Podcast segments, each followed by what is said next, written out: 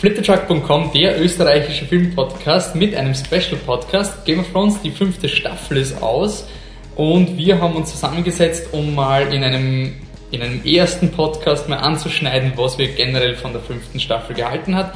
Mein Name ist Wolfgang Steiger, ich bin hier der Host mit unpopulären Meinungen zu populären Filmen. Bei mir ist Dominik Theiner. Hallo. Und dann fangen wir an.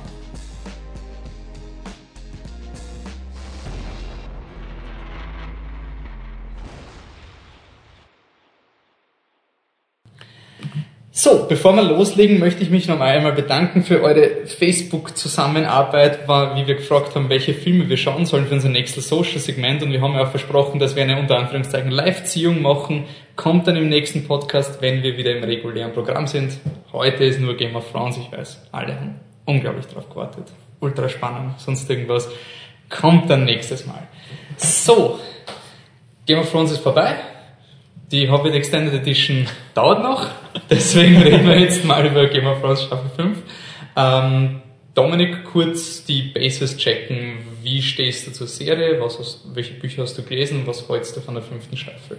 Grundsätzlich mit den Büchern bin ich gerade so Anfang, Anfang fünfte Staffel, also im Vergleich von den Storylines her, mhm. sofern man noch sagen kann, dass es dieselben Storylines sind. Ähm, ja, wie ich zur Staffel stehe, ich habe die Staffel immer mehr das Gefühl gehabt, also es ist übertrieben, wenn ich jetzt sage, dass ich das Interesse verliere, das ist weit übertrieben, aber es fehlt, also es ist anders als die ersten Staffeln noch.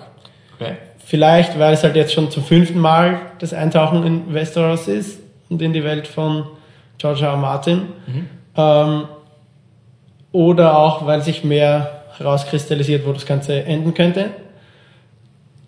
Ja, Schau. das ist mal so Okay, aber du würdest sagen, es ist ähm, schwächere Staffel als die vorigen? Ähm, ich würde es nicht so, so absolut ausdrücken. Es, also muss ich auch für mich selbst noch ein bisschen bewerten. Grundsätzlich habe ich einfach auch während dem Schauen das Gefühl, gegen Ende der Staffel, ja, wird's wieder, aber es ist einfach während der Staffel, ich will nicht sagen viel Leerlauf, weil es passiert eh mehr oder weniger viel, aber vielleicht, äh, also ich habe das Gefühl gehabt, dass es in den ersten Staffeln mehr der Fall war, dass man auch am Anfang der Staffel, also Folge 2 bis 7 oder so, da auch mehr im Geschehen drin ist und einem das einfach mehr gegeben hat. Hm. Es war irgendwie vom Pacing eine merkwürdige Staffel, weil sie irgendwie bis Folge 5, Folge 6 war es irgendwie so, hm, und ab Folge 8, 9, 10 ist irgendwie zu viel passiert ja, fast schon. Ja. Also gerade Folge 10 ist sehr vollgestopft gewesen. Was wir jetzt machen werden ist, wir haben Seven Stories for Seven Kingdoms. Ähm, wir werden jetzt jeder Storyline mal ein 10 Minuten Segment, Segment widmen und dann um, um unsere mehr oder weniger Ratings abgeben, wieder wie immer von furchtbar lauwarm, empfehlenswert, sehr gut und exzellent und dann vielleicht kristallisiert sich dann eine generelle Meinung zur Staffel an sich heraus. Wir starten, wir schauen, also spoilertechnisch natürlich, ja, Staffel 1 bis 5, wir werden wenig über die Bücher reden, bis gar nicht. Wir werden uns wirklich fast nur auf die, auf die Serie fokussieren, also auch keine, wie war es im Buch, was ist anders, sonst irgendwas, das kommt irgendwann später. Da werden wir dann wieder kooperieren mit Game Talk, wie schon bei unserem ähm, Game of Thrones ein Telltale Game und auch äh, vielleicht aus dem Grund, dass wir das Telltale Game nicht mehr ganz so enthusiastisch verfolgen. Hast du die neue Folge schon gesehen? Nein. Okay. Musik? Ja. ja, ich mach's. Ich bin bei der Hälfte, also wir werden das schon irgendwie schaffen. Okay, ähm, deswegen werden wir jetzt, wir werden, wir gehen davon aus, ihr habt die Serie gesehen wir gehen davon aus, ihr kennt die Charaktere, sonst wird dieser Podcast viel zu lang. Wir werden natürlich pro Storyline versuchen, eine ganz kurze Zusammenfassung zu bringen. Und deswegen werfe ich dich ins Wasser, Dominik. King's Landing. Fasse es in ein bis zwei Sätzen zusammen, was passiert ist. Ähm, Cersei stürzt sich und alle ins Chaos. Wäre so meine Einsatzzusammenfassung. War Einsatz, ist okay. ähm, ja, ähm, hm. Ich finde es schwierig, weil halt einfach äh, der Tywin mein, mein Lieblingscharakter und du hast diese Staffel halt lauter Charaktere, die weggehen von King's Landing und du hast die Cersei jetzt als Hauptdarsteller in der Staffel. Ähm, ich muss sagen, dass mir die Lina Headey vom Schauspiel sehr gefallen hat. Ich finde, es war eigentlich wirklich, wirklich super, vor allem gegen Ende, also wann dann dieser, mhm. dieser Walk of Shame kommt. Ähm, Wobei sie den nicht selbst gespielt hat. Ja, aber von der ja, Emotion ja, schon. Ja. Also es war, Nein, genau, da, da geht's ja, geht's ja weit im Internet wieder diskutiert, was war und jetzt dürften wir nicht ihre Brüste sehen, weil das ist das einzig Wichtige. Über Brüste kommen wir dann noch hin, es kommt dann nachher noch da an. Ähm, aber ähm, ich finde halt vom, Schau also vom Gesicht, von ja. der Mimik und sonst, das war für mich so eine der Knackpunkt-Szenen für die Staffel. Ich habe wirklich Angst gehabt, die Cersei ist so ein verhasster Charakter. Sie wird dann eingesperrt und du hast so diesen, yeah, die Cersei ist eingesperrt Moment gehabt. Und ich habe mir wirklich Angst gehabt, weil ich die Bücher gelesen habe, so dass sie diesen Walk of Shame, dass die Leute sich an dem ergötzen werden. Also dass es urtoll ist, dass die Cersei so niedergemacht wird. Und da habe ich mir gedacht, es gibt dann eine andere Szene, die die Serie anscheinend gebrochen hat in den Augen der Medien oder vielen, aber ich habe wirklich erwartet vor der Staffel, dass das die Szene ist, die die Leute bricht, so nein, das ist nicht okay. Und das habe ich wirklich super gefunden und auch den Jonathan Price aus High Sparrow habe ich eigentlich sehr cool gefunden. Ähm, was sagst du zu dem Septon Faith Militant generell mal? Ist um, es ein ähm, Staffelbösewicht oder ist es organisch? Also ich bin mir relativ sicher, dass es ein Staffelbösewicht ist, um vielleicht auch einfach ein bisschen Zeit zu überbrücken. Äh, also ich kann mir nicht vorstellen, dass wenn Cersei jetzt in einer Position wieder in einer Position ist, wo sie handeln kann, hinter ihren Mauern, dass sie da nicht sehr schnell äh, denen wieder den Gar ausmacht. Aber kann sie das überhaupt nicht? Ich meine, sie haben ja schon irgendwie, sie haben schon irgendwie sehr viel übernommen von der Stadt. Ja, das schon und von wegen äh, die sie sind das Volk und sie sind die einfachen Leute und alles. Mhm. Ähm, kann sie sein, dass es da noch zu Widerständen kommt dazu, aber das führt für mich vielleicht eher dann dahin, was ich am Anfang kurz gesagt habe, dass wir irgendwie uns doch langsam dem großen und Ganzen nähern, was voraussichtlich mit Westeros nur bedingt was zu tun hat. Also nicht mit Westeros, nicht, mit aber genau mit der Politik von Westeros. Ja.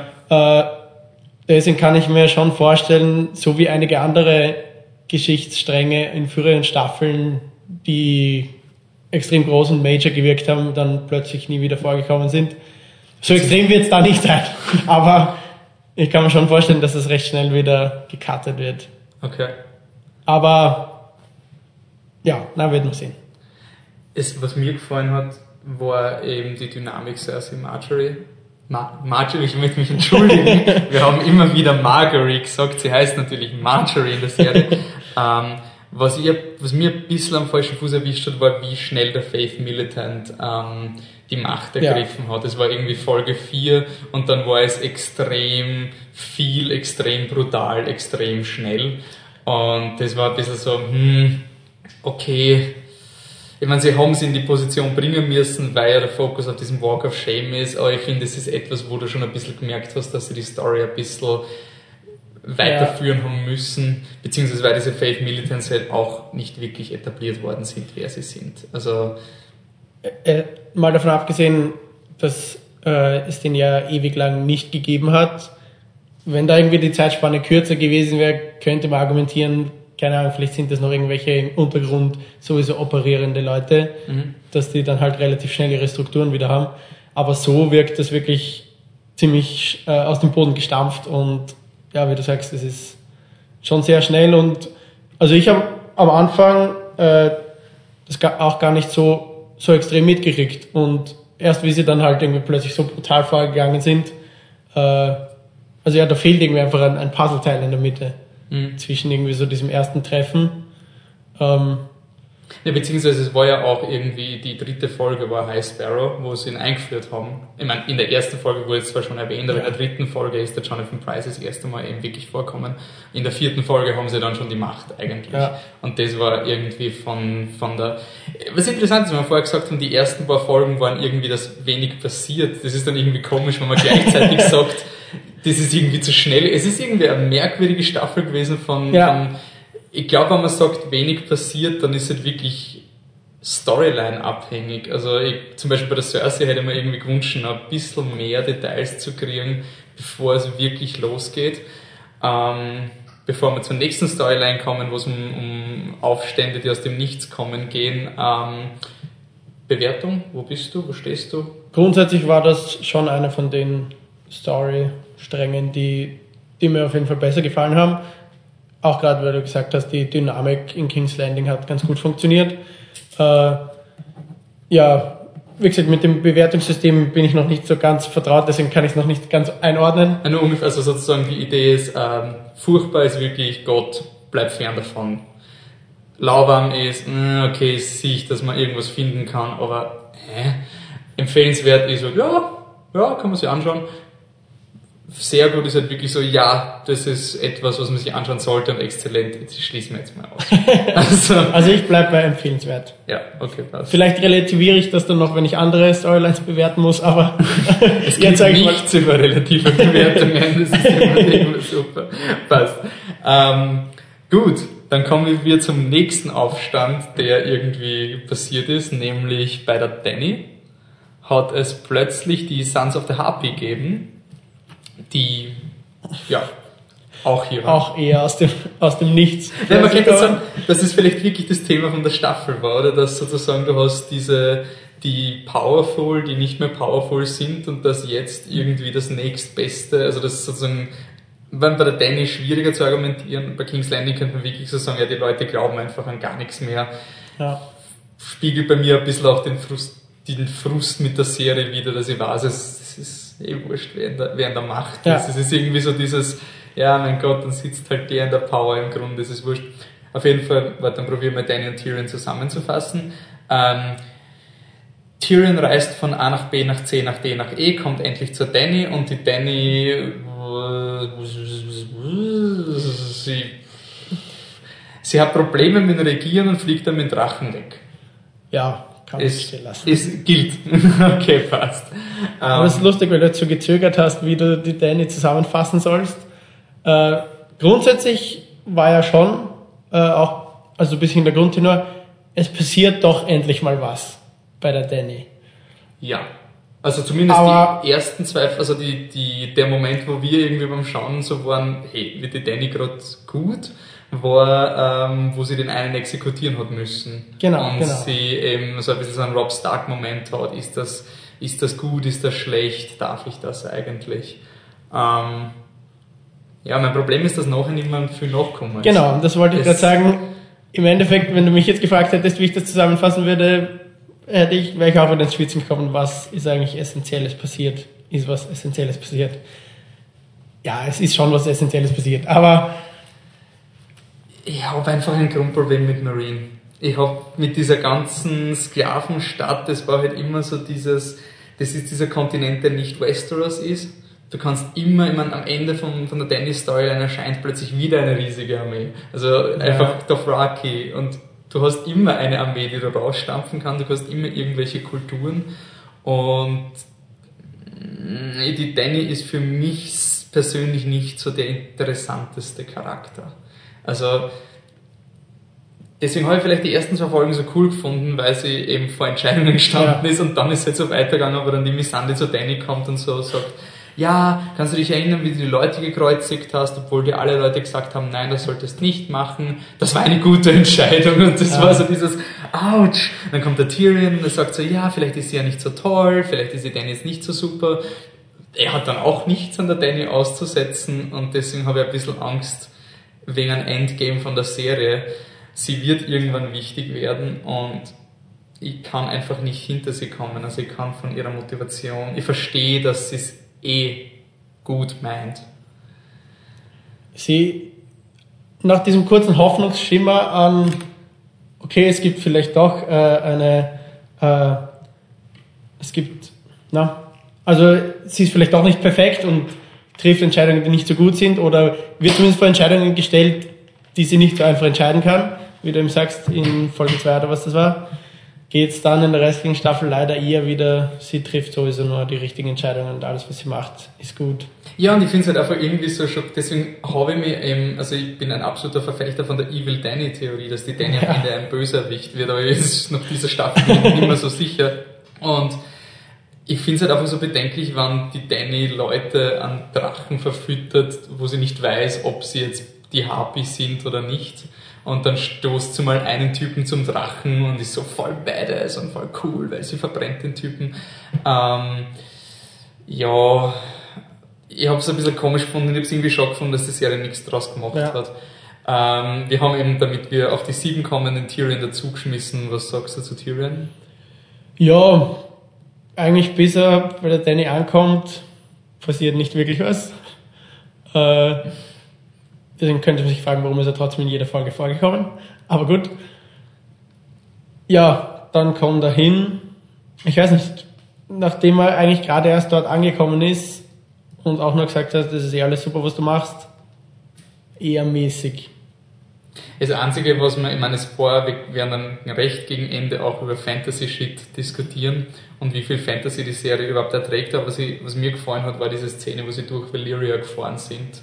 Was einfach diese, diese Ruinenstadt mhm. ist, die mal früher war. Also die Stoneman, kann man darüber diskutieren, ob die nicht zu sehr Zombie waren, aber einfach dieses, dieses melancholische und, und was mal früher war und sonst irgendwas, habe ich eigentlich ganz cool gefunden. Ich habe eben nur Angst, dass darauf hinausläuft, dass die Danny halt diese ultra perfekte Dynastie ja. wieder aufbaut, weil man, es war in der Serie auch ziemlich, haben sie so, what remains und plötzlich fliegt der Drache über ja. Tyrion drüber. Ja, ich bin bei einem Lauwarm. Ja, dem muss ich mich anschließen. Wir müssen dann irgendwann mal auch Unterschiede haben, gell? sonst wird's ja, bald. Ja, machen wir. Äh, so, okay, ich gebe dir die Wahl, wie wir weiterfahren. Wir können entweder die fröhlichste Hochzeit in Westeros als nächstes machen, wir können die Faceless Assassins machen oder wir können, nein, die machen wir später. Also Faceless Assassins oder lustige Hochzeit. Ja, machen wir mal die Assassins, oder? Okay, fast zusammen. Gut, ähm, Arya kommt endlich in Bravos an, wie schon seit circa zwei Staffeln erwartet. Äh, ja, und wird unterrichtet. Ja. Trainingsmontage, die ganze Staffel eigentlich, ja. könnte man sagen. Ähm. Ja, was ich grundsätzlich äh, ganz cool gefunden habe, das ist ja auch eine dieser ähm, Mystery-Geschichten, Staffel 3 oder wo das war, weiß nicht, wo halt die Faceless Men das erste Mal, die zweite sogar, wirklich auftreten. Äh, und das ist eines von denen, das im Gegensatz zu anderen, äh, Barrack Darren, nicht fallen gelassen wird, sondern damit halt irgendwie weiter was gemacht wird. Und ähm, da hat man einfach ganz cool ein bisschen Einblick, aber weiß immer noch nicht so genau, wo das eigentlich hinführen soll und was das Wer eigentlich ist. finanziert und das genau, also da ist schon ein bisschen, äh, bisschen was äh, noch offen. Ja, ob man damit wirklich, also teilweise war es mir zu viel und dann auch wieder zu schnell. Also was ich meine, es war einiges an Leerlaufzeit, wo sie halt nur Boden schrubbt und irgendwas. Mhm. Und es immer heißt, nein, du bist noch nicht bereit, nein, du bist noch nicht bereit. Cut, nächste Szene. Okay, na gut, den, den, äh, die lustigen Gesichter können wir schon mal zeigen. Also das ist, was wir vorhin schon angesprochen haben, irgendwie die ganze Staffel ist so ein... Das eben, manchmal ist es zu schnell und passiert zu viel und dann wieder zu wenig. Ich kann es noch nicht ganz in Worte fassen. Ich finde aber gerade die Arya-Storyline wäre eine gewesen, die man nicht ins Finale mitnehmen hätte können. Ja, auf also jeden Fall. Mir, mir der Staffel 4, also auch wie wir jetzt nochmal die alten Staffeln geschaut haben, da ist zum Beispiel eben auch bei der zweiten Staffel dieses völlig überfüllte Finale, wo jeder fünf Minuten kriegt und jede Storyline abgehackt wird. Und ich habe es cool gefunden, dass in der Staffel 4 halt zum Beispiel so die Sansa-Storyline schon in der achten Folge beendet worden ist. Und da verstehe ich eben nicht, warum sie die Aria bis ins Finale gezogen haben, weil es, es ist nicht viel passiert, außer dass sie halt mehr oder weniger alles zerstört hat. Also sie hat ja. alles verraten. Ich hätte vom, vom Stand der Dinge nach der neunten äh, Folge erwartet, dass sowohl Arya als auch Jon Snow und die Wall gar nicht mehr vorkommt. Nein, sie hat den schon noch umbringen müssen. Also das war, also wie sie den ja, Trent gesehen hat, das stimmt. war, ist auch, das ist auch, ich die Kontroversen war ich eigentlich nicht wirklich sehr dabei bei der Staffel, aber das ist etwas, was mich wirklich aufgeregt hat, wie sie den Marion Trent eingeführt haben. Und der ist schon ein Scumbag, der schaut schon böse aus, er ist von der Cersei geschickt worden. Dass er den Syrio umgebracht hat, weiß niemand. Okay, das verstehe ich. Das, ich verstehe, dass ein TV-Publikum sich nicht mehr daran erinnert, weil vor allem hat in Staffel 1 den Helm getragen und sonst ja. so. Das verstehe ich. Aber dass sie ihn dann eben zu diesem Kinderschläger gemacht haben im Puff und so. Und das war einfach so, Ah, also das hat mich wirklich angewidert. Also ich, ich habe die Storyline an sich sehr cool gefunden, aber das hat mich richtig aufgeregt, dass es einfach so billig war. Also richtig, jetzt machen wir einen Pädophil, ja. damit die Arya ihn richtig umbringen kann. Und das war so richtig, ja, ähm, ich habe aber das Setting an sich sehr cool gefunden. Also ich habe die die, diese Faceless Man halt einfach interessant genug gefunden, ja. dass, ich, dass ich gesagt habe, okay, ich will zumindest weiter. Und am Ende von der Staffel war es halt einfach so ein, was, was ist jetzt genau passiert mit diesen Gesichtern, die sie runtergezogen haben. Ja, ich finde, das ist eben genau wieder das. Wir haben bis zu Folge 7 oder so ist es halt ein, sehr viel passiert dort nicht. Das ist halt so ein bisschen Mystery. Was ist es eigentlich? Und nein, sie ist noch nicht bereit für was auch immer. Mhm. Und dann geht es plötzlich irrsinnig schnell zack, zack, zack, äh, sie ist äh, someone und dann eben, wie du sagst, das mit den Gesichtern, wo, wo du einfach wieder dieses hast, zuerst wird meines, für mein Gefühl teilweise auch ein bisschen Zeit totgeschlagen. Mhm. Äh, nicht so schlimm wie woanders. Also im Großen und Ganzen fand ich es eher okay, so wie es war.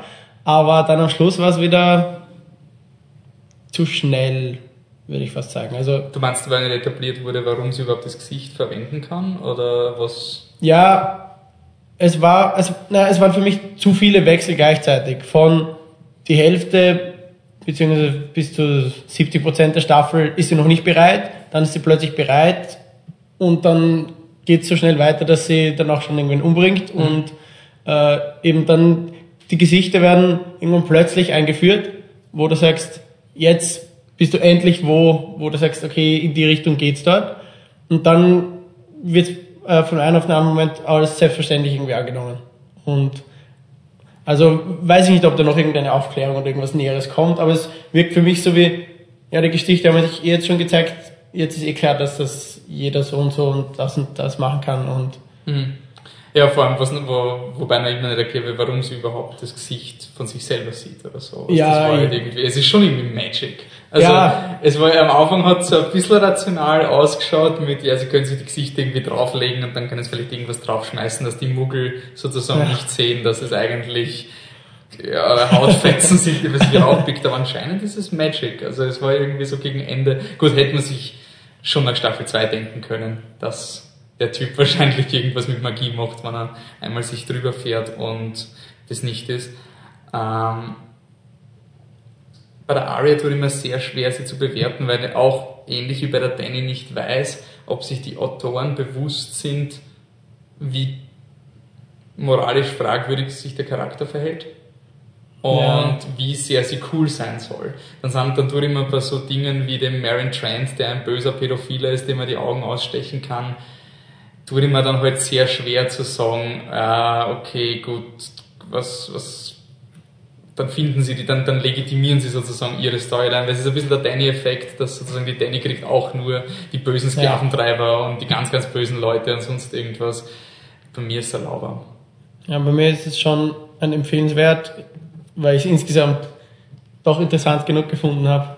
Okay. Ja. Gut. So, kommen wir zu der Kontroverse der Staffel, genauso wie in der Staffel in der Mitte von unserem Podcast, nein, vielleicht ein bisschen länger da, aber ähm, Sansa heiratet Ramsey. Du hast die alle zusammengefasst, oder ich?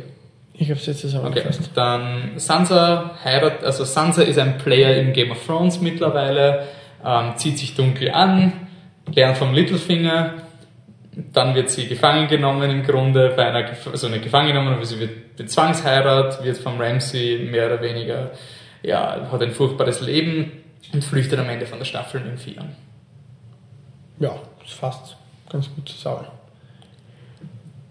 Äh, ich habe die Story okay gefunden. Also ich habe vom Dramaturgischen her, es gibt ein paar logistische Probleme, die jeder Serie vorwirft. Also dass zum Beispiel, dass der Littlefinger keine Wachen zurücklässt, das ist für mich zum Beispiel was, was mich wirklich nervt. Also ich hätte wirklich nur eine Szene, wo der Littlefinger sagt, these guards will protect you und nachher sieht man, dass der Ramsey sie umbringt. Aber nur, dass dieses, dass der Littlefinger sie nicht ganz so schutzlos zurücklässt. Also du bist schon der Meinung, dass Littlefinger Sansa auf jeden Fall noch ähm, eine, eine relativ wichtige Schachfigur in seinem. Was das weiß ich nicht. Also ich, ich weiß eben nicht. Ähm, ich weiß, dass von der Buchleserseite es so gesehen. Ich habe zum Beispiel nie geglaubt, dass der Littlefinger verliebt in die Sansa ist oder sonst etwas. Das war für ja. mich etwas, was absolut Fanfiction-Romantik ist. Ich hoffe, es bleibt dabei und dass es nie wirklich wichtig ist. Ich habe schon geglaubt, dass sie einfach nur eine Schachfigur für ihn ist. Aber ich gedacht, das ist schon eine wertvolle Schachfigur und die sollte man vielleicht ein bisschen besser beschützen. Ich finde seine Argumentation, warum er die Sansa dorthin schickt und was er im Falle von Stannis gewinnt und so plant, cool.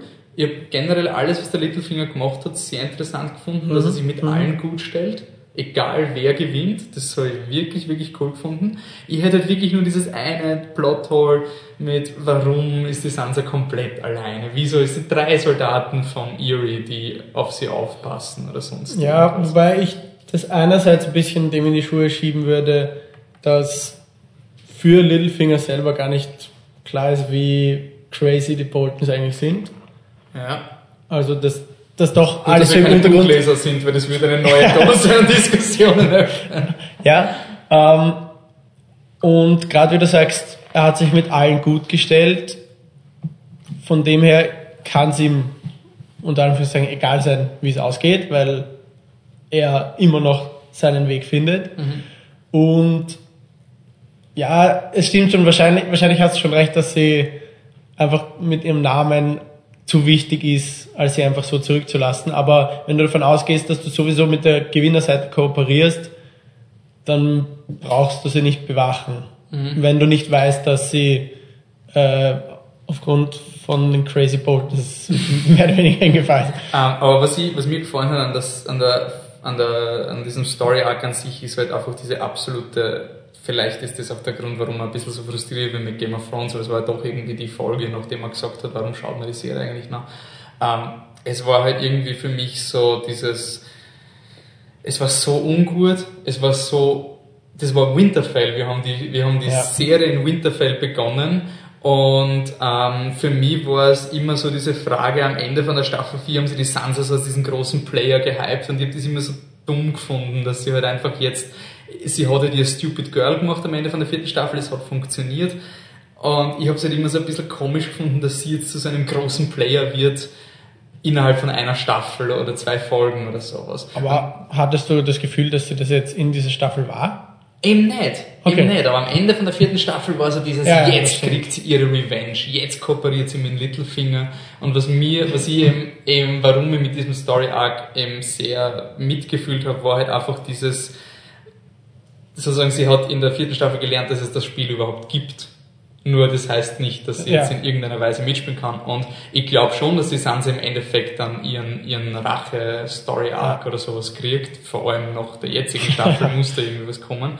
Aber ich habe so dieses Gefühl der, der Macht, was plötzlich verloren wird, wirklich gut inszeniert gefunden und einfach diese Hochzeit, es war einfach so bedrückend und ähm, es war für mich auch so eine Staffel, wo den, wo auch später beim Stannis, wo Dinge passiert sind, die immer schon in der Serie waren und jetzt trifft es plötzlich die Hauptcharaktere.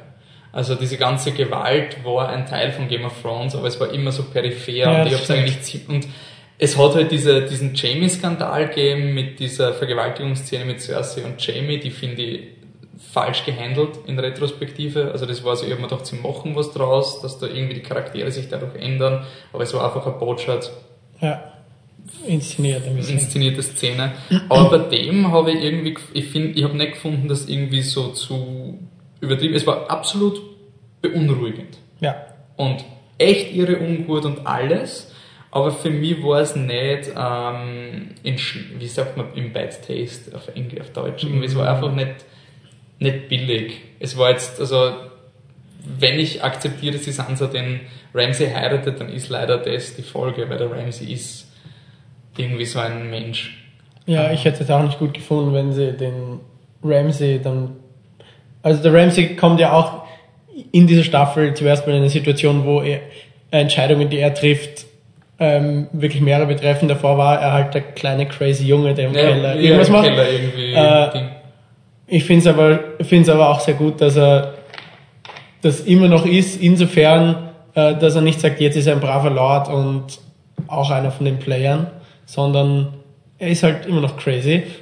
Und äh, noch kurz zu den Hochzeiten. Ich habe mir nur gerade vorhin gedacht, irgendwie die Hochzeiten sind immer unspektakulärer geworden. Von Red Wedding, Purple, Wedding, dann Tommen's Wedding. Tommen's Wedding ist dann überhaupt komplett untergegangen fast. Genau. Und äh, Danny's Ja. Wedding ist offscreen passiert.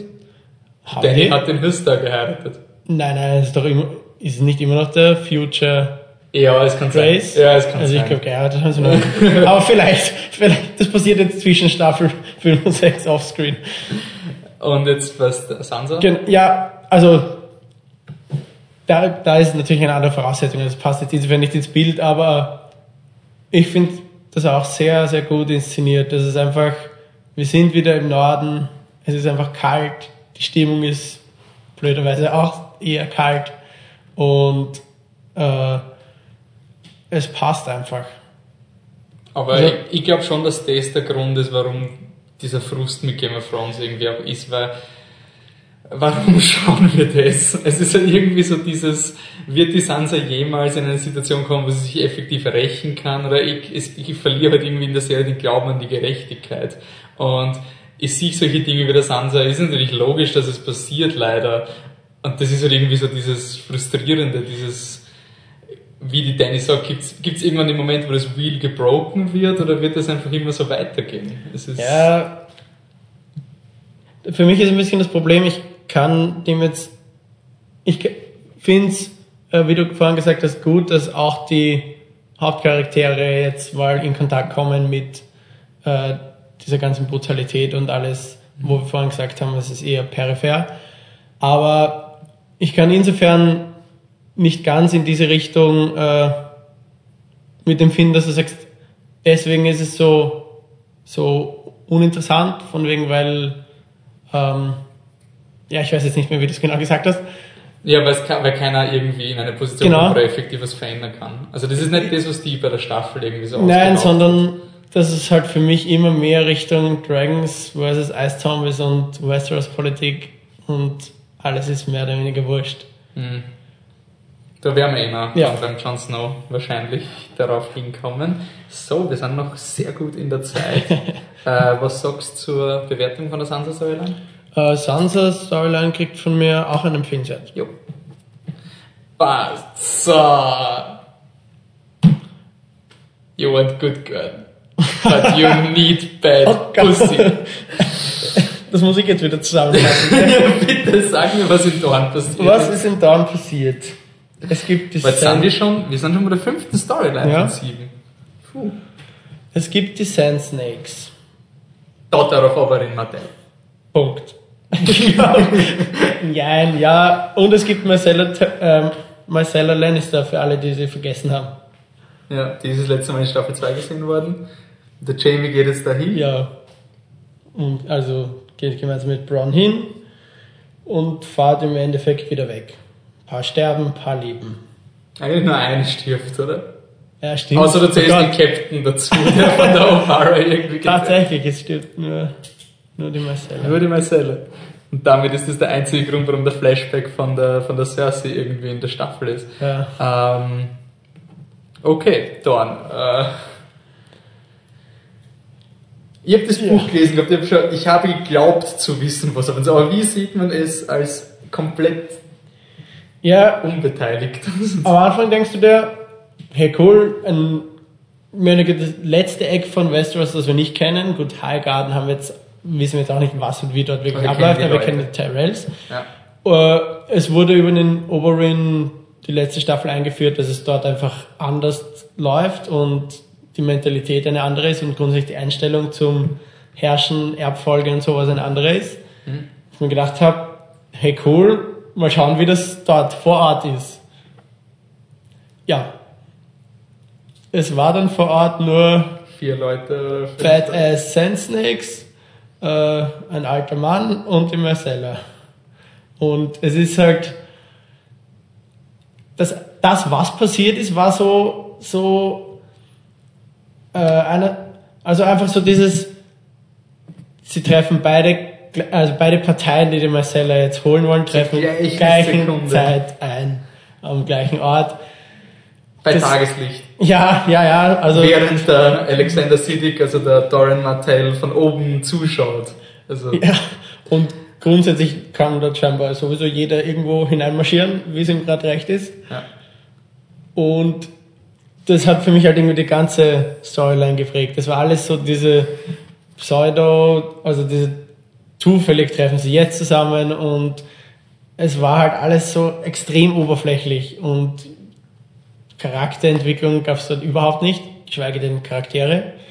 Äh, man, ja, wir haben vielleicht noch am ehesten die Marcella ein bisschen kennengelernt. Und den, der Jamie hat halt seinen Moment, dass er versucht, was Richtiges zu tun, es geht wieder schief irgendwie. Ja. Das ist halt das Nächste, aber das ist jetzt sehr oberflächlich Aber- für diese Länge an Storyline. Aber ja, weil es, also sie sind ja doch auch nicht in ganz jeder Folge vorgekommen, aber ich glaube in acht von zehn Folgen sind es fast bald vielleicht sieben von Es zehn. waren auf jeden Fall, es war öfters erwartet irgendwie. Ähm, Und ja, ich, allein schon die Einführung von den Sand Snakes lässt einen erstmal sehr schlucken. Da meinst du den Monolog von Ja. der Opera. Ja, es ist. Ich habe halt also Schwierigkeiten.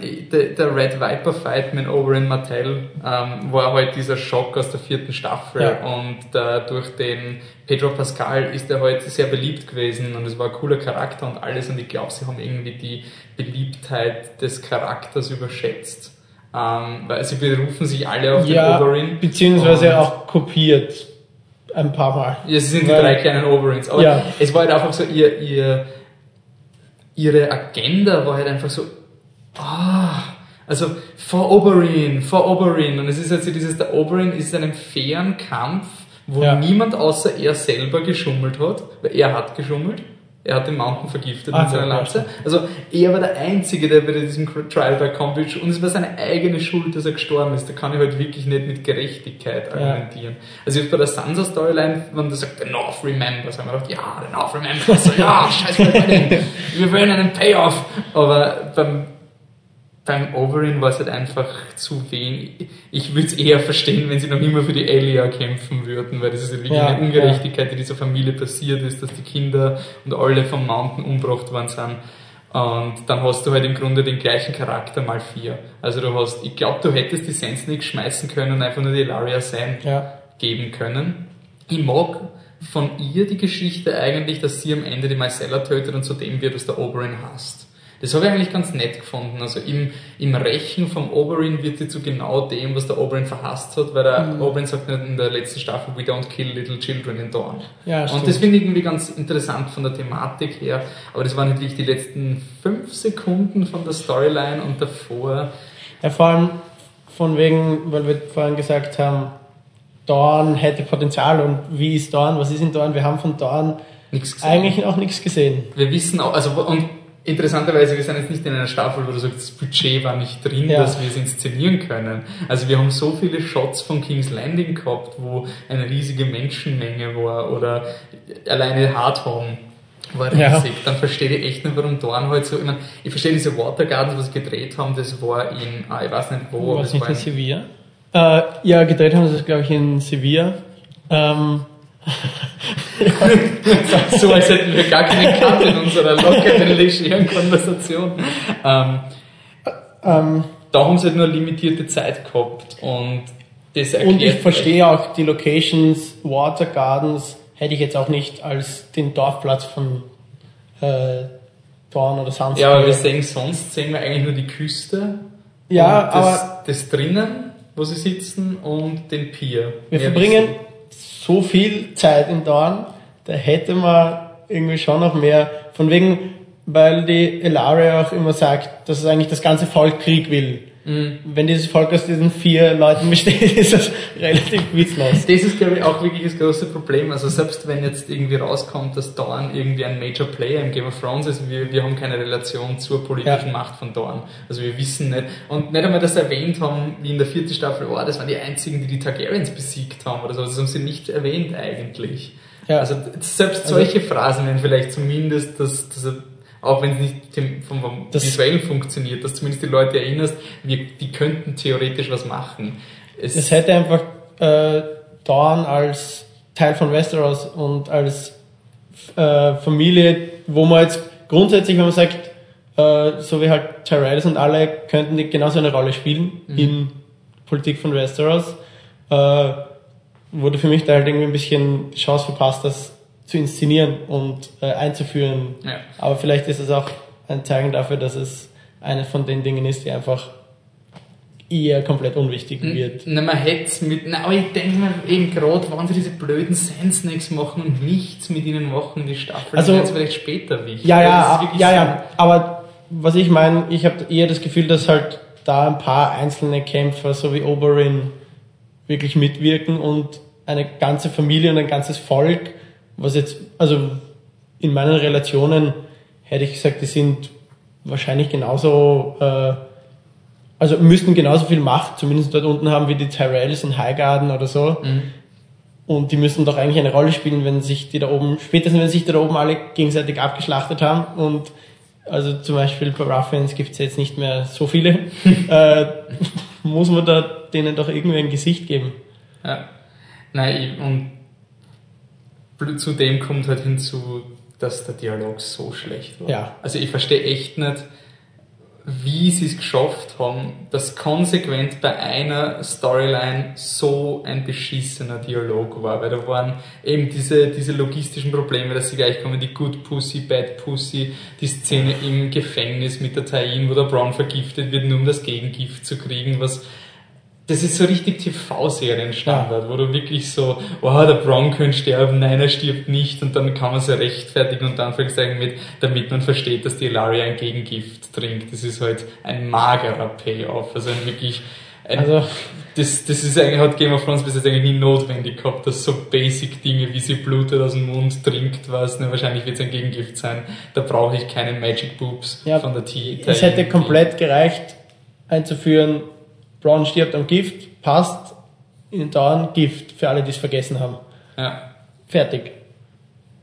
Ja, aber dafür ist der Braun wahrscheinlich zu beliebt und das stört mich eben. Das ist jetzt eine klassische TV-Serienentscheidung, dass Ja. sie eben den Braun, sie wollen eine Suspense, sie wollen ein bisschen das, aber sie haben halt nicht die Eier, das halt auch so, nein, den Braun können wir nicht töten. Ich finde, der Braun hat mehr Shielding von, von den Autoren als der Jamie. Ich habe wirklich schon Angst gehabt, dass der Jamie draufgeht in Dorn. Ja. Und irgendwie beim Braun bin ich mir sicher, der überlebt die Serie. Also, wenn es nicht jetzt irgendwie weiter, also wenn jetzt nicht irgendwas anderes kommt, aber nachdem sie so viel Spaß mit ihm haben und auch so die Sätze wie Who's that? That's Jamie fucking Lannister. Es Ja. war halt irgendwie so diese, Da hat schon angefangen, da waren wir noch mit den Dauern, das war schon. ja, aber das war die, das war der, der, der erste Anfang. Hinweis, dass da, und halt, Ja. ich habe auch die, die Indira Varma oder so, die Schauspielerin von der Elaria sein. Ich finde, sie haben halt alle sehr hölzern gespielt. Ja, Also, es liegt vielleicht auch am Akzent.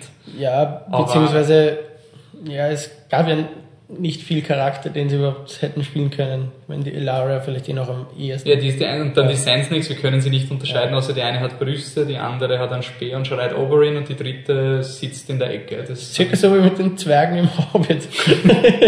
Jeder hat so ich, ich würde sagen, ich würd sagen, dass die Zwerge im Hobbit besser charakterisiert sind als die Sandsnakes, sorry. Da gibt's wenigstens den Netten, den Ja, Lieben, den Braten, den Treuen und sonst den... Aber es gibt so zwei, die irgendwo immer hinten herrennen, die man nicht unterscheiden kann. Irgendwo da. es, na, es sind, wie heißt der? Der Dwalin? Ja? Der mit den Knuckles?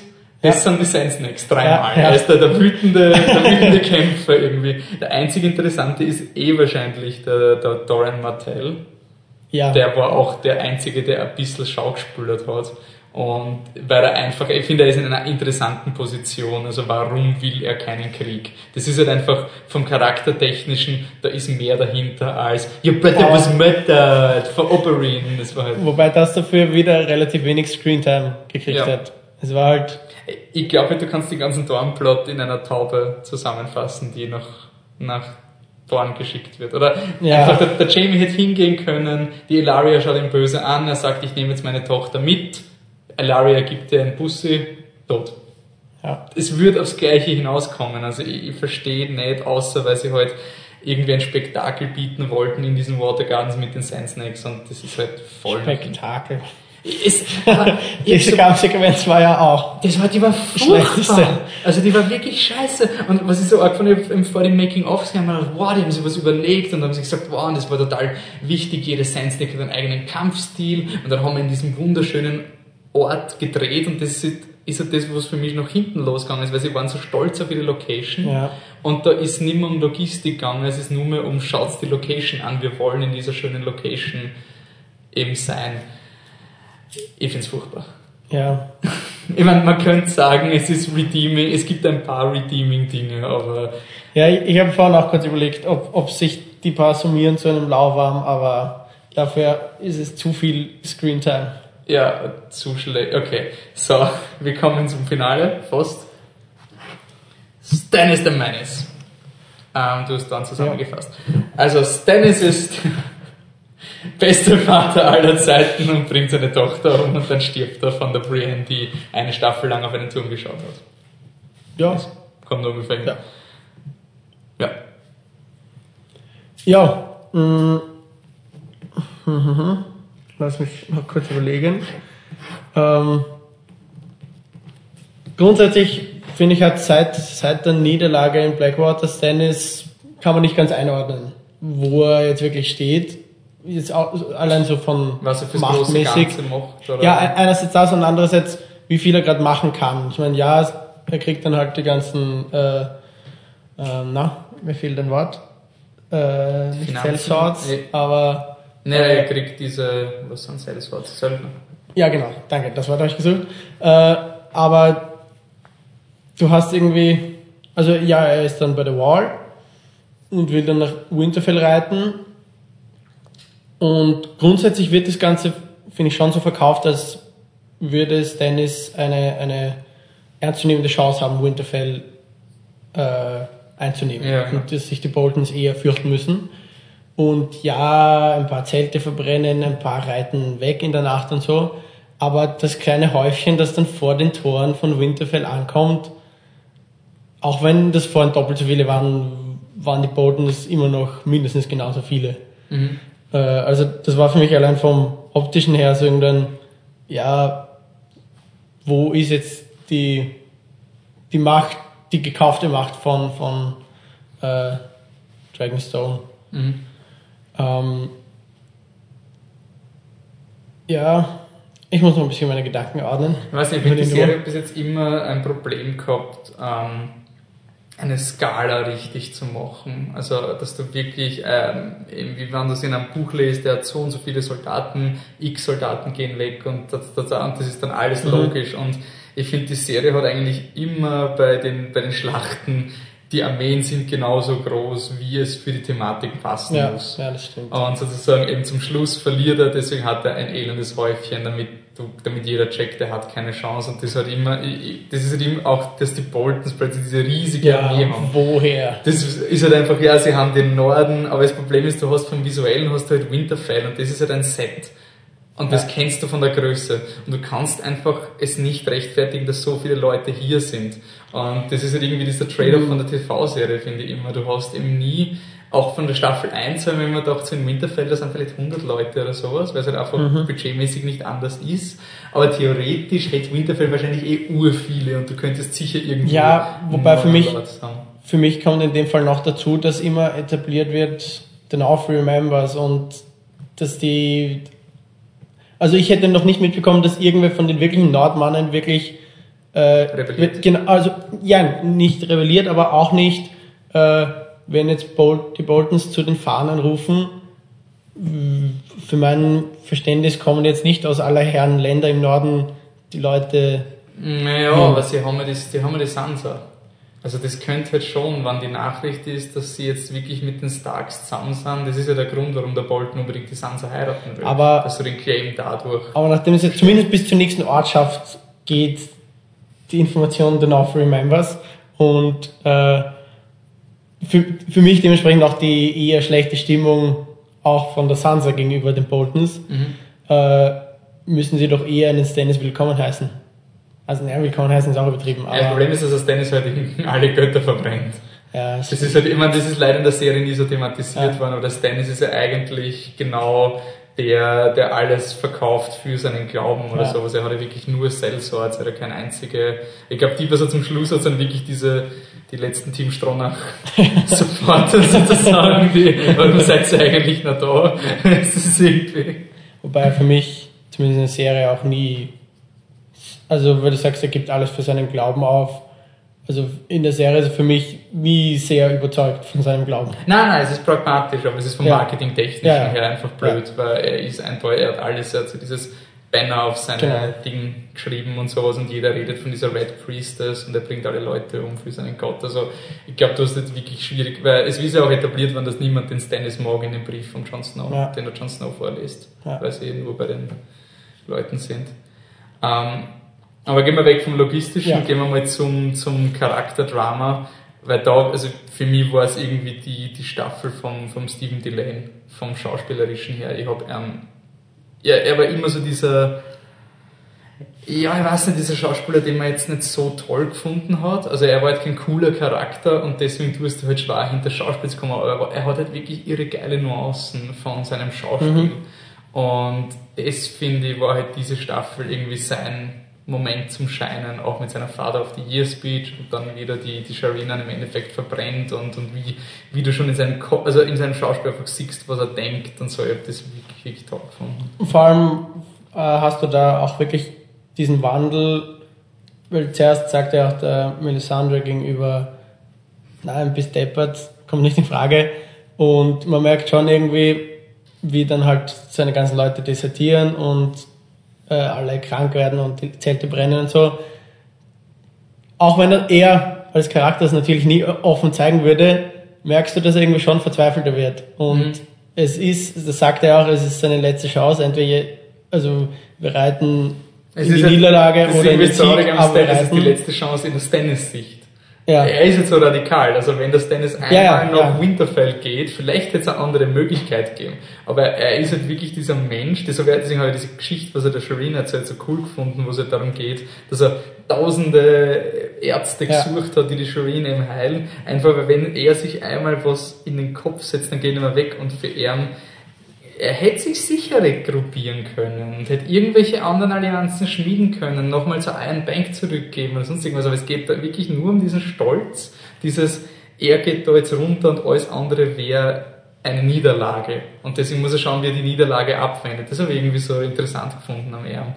Und halt, wie er sukzessive den schlimmsten Ja. Tag seines Lebens hat, also die schlimmsten 24 Stunden, die, die irgendjemand nur durchmachen hat müssen. Ähm, Aber das, was für mich ein bisschen äh, seltsam ist, wieso die Melisandre so einfach wieder zur Wall reiten kann oder darf. Also nach Blackwater hat sie ja großartig gemeint, von wegen, also hätte sie mich mitgenommen, das wäre Mhm. alles kein Problem gewesen. Und jetzt, wo er immer verzweifelter wird und sich immer verzweifelter an eigentlich seine Opfer und seinen Glauben krallt und dementsprechend auch dann soweit ist, das Opfer zu bringen, Mhm. dass er dann sie noch aus den Augen lassen, ich sag, und, und sie nicht irgendwie bei sich behält, von wegen, wenn das jetzt nicht aufgehst, gehst du mit mir unter. Also das wäre für mich eher die Einst äh, das, was ich erwartet hätte von ihm. Okay. Das, Das- stimmt, ja. Wobei, ich habe es eben immer so gesehen, dass sie halt einfach diese absoluten Sonderrechte hat bei ihm, dass er halt einfach, weil, weil sie eben so zu diesem, so überzeugt ist, dass er der Erlöser ist und mehr oder weniger die Einzige ist, die nie an ihm zweifelt, dass er irgendwie auch glaubt, dass sie die letzte Person ist, die ihn verlässt. Aber Auch. für mich ist das Ganze bis zu dem Punkt, Wo er schon er, verbrennt. Oder? ja genau, wo, wo er dann irgendwie auch an ihr mit Schultercheck vorbeigeht oder so irgendwas und also wo sie eindeutig nicht oder ihre Stellung eindeutig äh, wackeln zu wackeln beginnt Mhm. Ja. und er sich dann aber eben schon nochmal aktiv für diesen Weg entscheidet. Ja. Spätestens dort hätte ich erwartet, dass es ein ist und du reitest mit mir in Sieg oder Niederlage. Und dann spaziert sie nach Winterfell. Das stimmt. Ich, ich weiß nicht, ich habe halt wirklich beim, beim Stannis, ich glaube, ab dem Moment, wo er seine Tochter verbrennt, ist aus. Also ich glaube, dann ist halt wirklich nur mehr dieser Typ, der einfach, also ich finde, die ganze letzte Folge war einfach ein Mensch, der sterben will. Der Okay. was wirklich einfach, er wacht auf, die Sellswords sind mal weg, da ist die Melisandre noch Ja. dabei. Und dann so, ja, was kann schlimmer sein, als die Sellswords, die weg sind? Wow, meine Frau hat sich aufgehängt. Und das ist dann einfach so nur mehr dieses, ja, okay, shit on, er will nur mehr sterben und, und geht einfach dorthin und Ja, aber geht drauf. für mich wäre es schon aus Sicht von seinem Charakter ein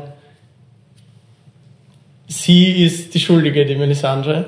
Ja. Und äh, sie muss ja schon aktiv vor der Schlacht umgedreht haben. Weil ich kann mir nicht vorstellen, dass sie mitten in die Schlacht geritten ist und dann irgendwie wieder raus. Nein, nein, ich glaube, es war ja nachdem die Frau sich erhängt hat, oder? Dann, sie dann- dann kriegt er es irgendwie mit, dass, dass sie irgendwie weg ist. Also von der Melisandre glaube ich, sie ist einfach full of shit. Also ich glaube, sie hat überhaupt keine großartigen Magic Powers, sondern schaut halt und ist dann einfach draufgekommen, holy shit, das Dennis wird draufgehen. Ich bin hier weg, oder? Also ich glaube nicht, dass sie in irgendeiner Weise Magic Powers hat, die eine Schlacht entscheiden Okay, können. das ist, dass sie einfach nur, nur eine.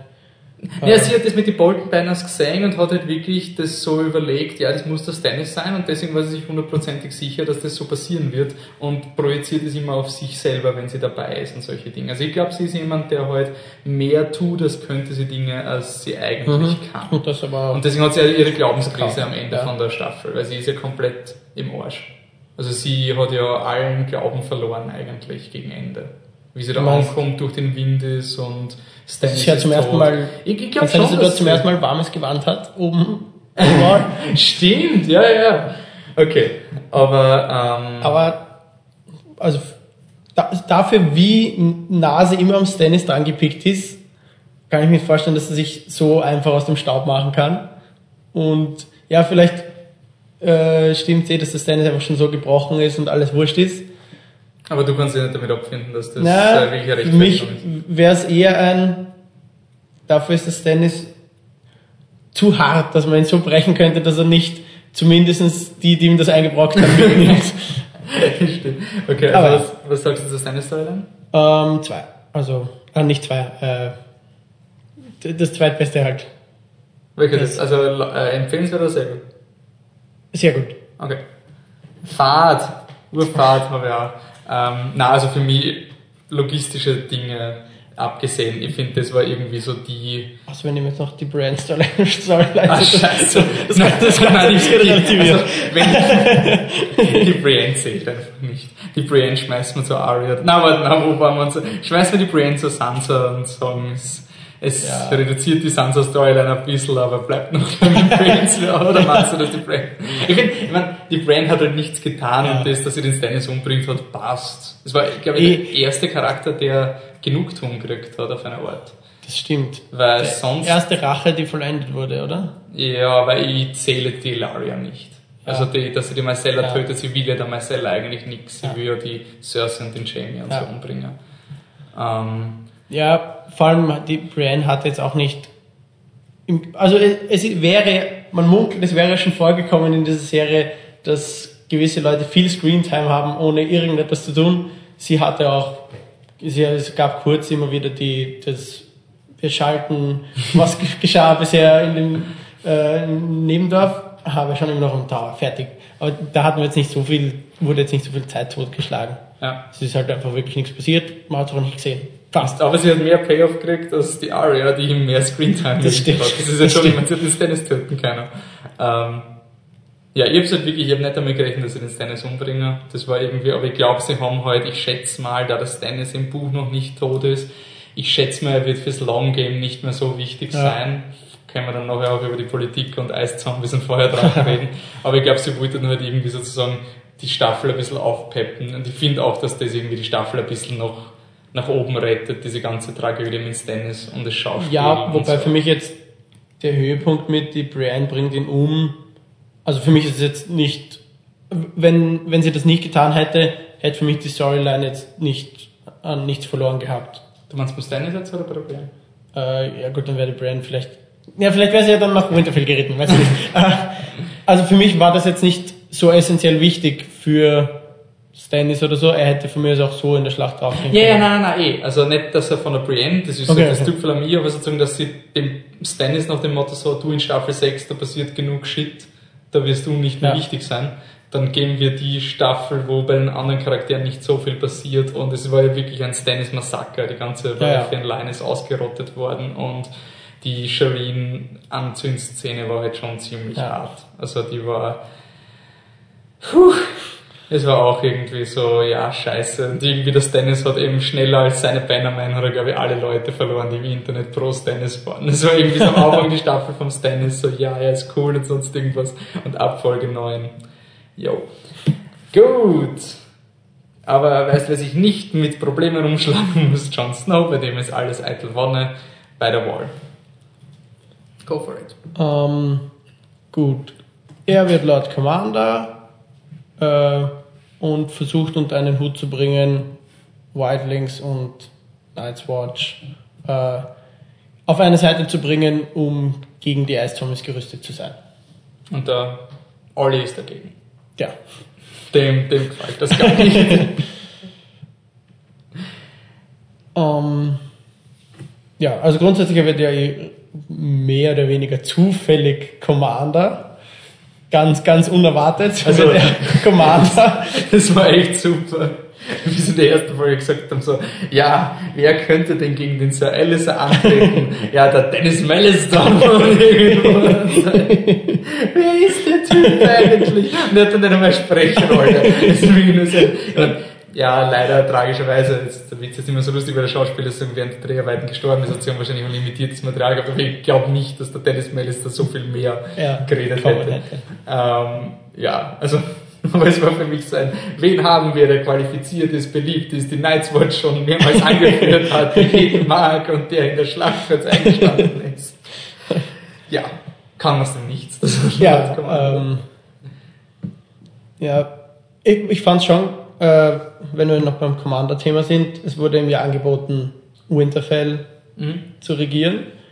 Das fand ich schon einen ganz coolen Aspekt, der aber wahrscheinlich schon auch äh, so von seiner Psyche und so im Buch vielleicht ein bisschen mehr rüberkommt, weil also im Film, also im Film, in der Serie wird er nie so sehr etabliert, dass er sagt, er hätte immer davon geträumt, ein Star zu sein. dass So, halt ein Bastard ist Genau, und dass er nie dabei sein hat dürfen. Äh, das heißt, das ist bei mir wahrscheinlich auch mehr von den Büchern motiviert. Mhm. Dieses doch eine, eine Wahl, vor die er gestellt wird, die sicher nicht ganz einfach ist. Und ja, ich fürchte, da bin ich gedanklich. Ich komme da gerade ein bisschen durcheinander, weil ich glaube, das habe ich sogar erst nach der Folge gelesen, Ja. nachdem ich da relativ parallel bin. Ne, es dauert auf jeden Fall länger im Buch, bis er sich entscheidet. Ja. Es sind viel mehr Paragraphen, was Ja. er wirklich tun muss, wenn er beim Stand. Also es ist in, in der Serie ist es ein bisschen schöner. Mhm. Er wird einfach Jon Snow, äh, Jon Stark, ohne dass er jetzt den Weirwood Tree verbrennen muss, ohne dass er den Göttern seines Vaters abschwören muss. Das muss er halt im Buch alles machen. In Ja. der Serie kriegt er eigentlich das perfekte Paket das geliefert und schlägt dieses Angebot aus für die Night's Watch. Ähm, for the Watch. Ja. For the Watch. Ähm, dann generell geht es beim Jon Snow eben noch weiter. Dann, also für mich war die Jon Snow Storyline eine Aneinanderreihung an Highlights. Da waren eigentlich alle coolen Momente von der Stadt, also die meisten Momente, die Ja. wirklich, wirklich cool waren. Also du hast den Mans Raider, der drauf geht und auf eine Art drauf geht, die einfach dir so viel Respekt für den Charakter gibt. Weil einfach so ein, der, der nicht korrumpiert wird, der einfach zu dem steht. Du hast die Exekution von Janus Lind, die extrem, also die so für, für die gesamte Staffel jetzt nicht so wichtig ist, aber die für mich einfach so ein schöner Charaktermoment ist, weil du glaubst nicht, dass der Jon Snow Ja. jetzt so weggeht. Und es führt das Thema fort, dass Starks, die jemanden köpfen, am Ende von der Staffel draufgehen. Irgendwie, das ist sobald jetzt Stark jemanden köpft. Das ist echt scheiße.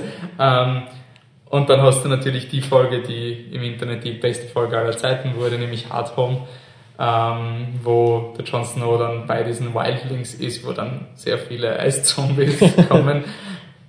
Plus dann noch natürlich den letzten Shot, wo er drauf geht. Oder Ja. nicht. Ja. Wir wissen es nicht. Ähm, mhm. Warte. Ich brauche brauch wieder noch kurz. Mhm. Ähm, Ich muss sagen, ich war bei, bei Hard Home, also nur mal Gedenk, Bedenkzeit. Hard Home war halt wirklich irgendwie auch dieser Moment, wo man sich doch hat, ach du Scheiße. Also, wie viel Geld haben sie, wie viel Ja. Kompetenz haben sie und gerade wenn man es mit Vorstaffeln vergleicht, wo sie immer so den Cutaway gehabt haben, wo dann ein Charakter, wo der Tyrion den Hammer auf den Kopf kriegt, dann aufwacht oder The King in Ja. North, Cut to Black und oh, die Schlacht ist geschlagen worden, wir sind siegreich, sondern dass du wirklich diese 15-minütige Sequenz hast, die so aufwendig ist und ich habe es einfach irre cool inszeniert gefunden. Also das war von den Mini-Geschichten, die in dieser Schlacht erzählt worden sind, habe ich es einfach sehr cool gefunden. von der Warte her sage ich auch, wahrscheinlich zu Recht die beste Folge aller Zeiten. äh, war auch von der ganzen Inszenierung her total stimmig und alles. Aber wenn wir jetzt dann halt irgendwie doch langsam zum Greater Good kommen, also zum großen Ganzen, äh, war es für mich schon auch der Moment, wo ich dann ein bisschen geschluckt habe, von wegen, äh, ich meine, ja, die Eiszombies, ja, sie waren immer da und man hat so immer befürchtet, dass sie immer wichtiger werden. Mhm. Aber das ist für mich der Punkt, wo man sagt, okay, sie stehen eigentlich vor der Türe. Und ja. warum interessieren wir uns jetzt noch mal, wer in Winterfell sitzt und wo jetzt Jamie herumreist? Ist das ist das, was mir äh, jetzt nicht die Folge selber äh, kaputt gemacht hat, sowieso nicht, aber äh, einen ganz leichten Fallen-Nachgeschmack gegeben hat. Es war irgendwie auch, es war schon die Staffel, die gezeigt hat, in welche Richtung es geht. Und wir haben vorher, hast du dir alles denken, es war irgendwie so diese Open Sandbox. So, ja wow, was könnte das sein? Wieso ist das wichtig? Was ist da? Und jetzt ist irgendwie so konkret, es geht jetzt um, wer hat den Valyrian Steel Sword? Okay, wer, der muss jetzt zum Jon Snow. Wer ist der Lord of Light? Wird die Melisandre den Jon Snow wieder erwecken, weil er der Champion vom Licht ist? Kommt die Daenerys mit den Feuerdrachen und brennt die Eiszombies nieder und der Tyrion wird Hand of the King und die Arya, keine, keine Ahnung, was die Arya macht. Ähm, es war halt irgendwie die Folge an sich sie war ein Reality-Check auf eine Art. Sie ja, war so ja. ein, das wird Game of Thrones irgendwie sein. Aber dann ist jetzt wirklich die Frage, ist Game of Thrones, wenn es darum geht, dass Eiszombies kommen und im Grunde ist alles wurscht, ist es der größte Red Herring der Fantasy-Geschichte? Ist es irgendwie so, du, du lässt die Leute, nein, es könnte um alles gehen, es könnte um alles gehen. Und im Grunde ist von der ersten Folge, in der ersten Szene wird es etabliert, dass diese Zombies kommen und Leute umbringen. Echt? die allererste Szene von Game of Thrones sind die Night's Watch Soldaten, die die Wildlings finden und dann kommen die White Walker und bringen die Night's Watch. Die allererste Szene. Also, Voll. wir haben diese eigene, und auch wenn du Leuten Game of Thrones zeigst und sie schauen die erste Szene, denken sie, na, das ist nix für mich. Das taugt mir, dann sagst du, nein, nein, nein, es geht da eigentlich um so Charaktere und echte Figuren und sonst irgendwie. Und jetzt weißt du halt, na, es wird wahrscheinlich um die Eiszombies gehen. Ähm, deswegen war für, für mich vielleicht auch die Stannis-Storyline so cool, weil man dachte, es ist dann kein Lord of Light runterkommen.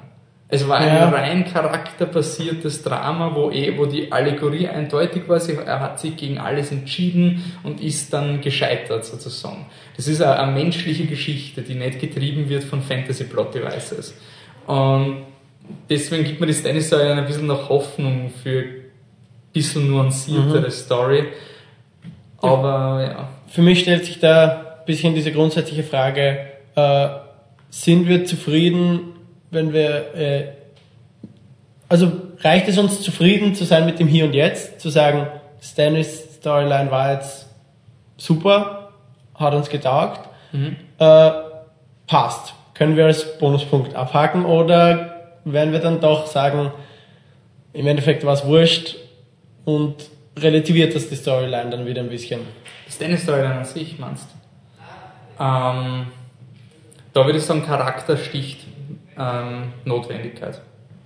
Also, also ich würde sagen, jede Storyline, wo ich in den Charakteren drin bin, ist für mich mehr wert als die Danny, die Drachen kriegt und stärker wird.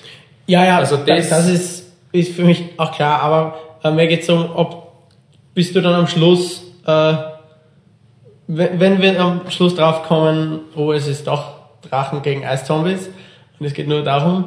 Bin enttäuscht.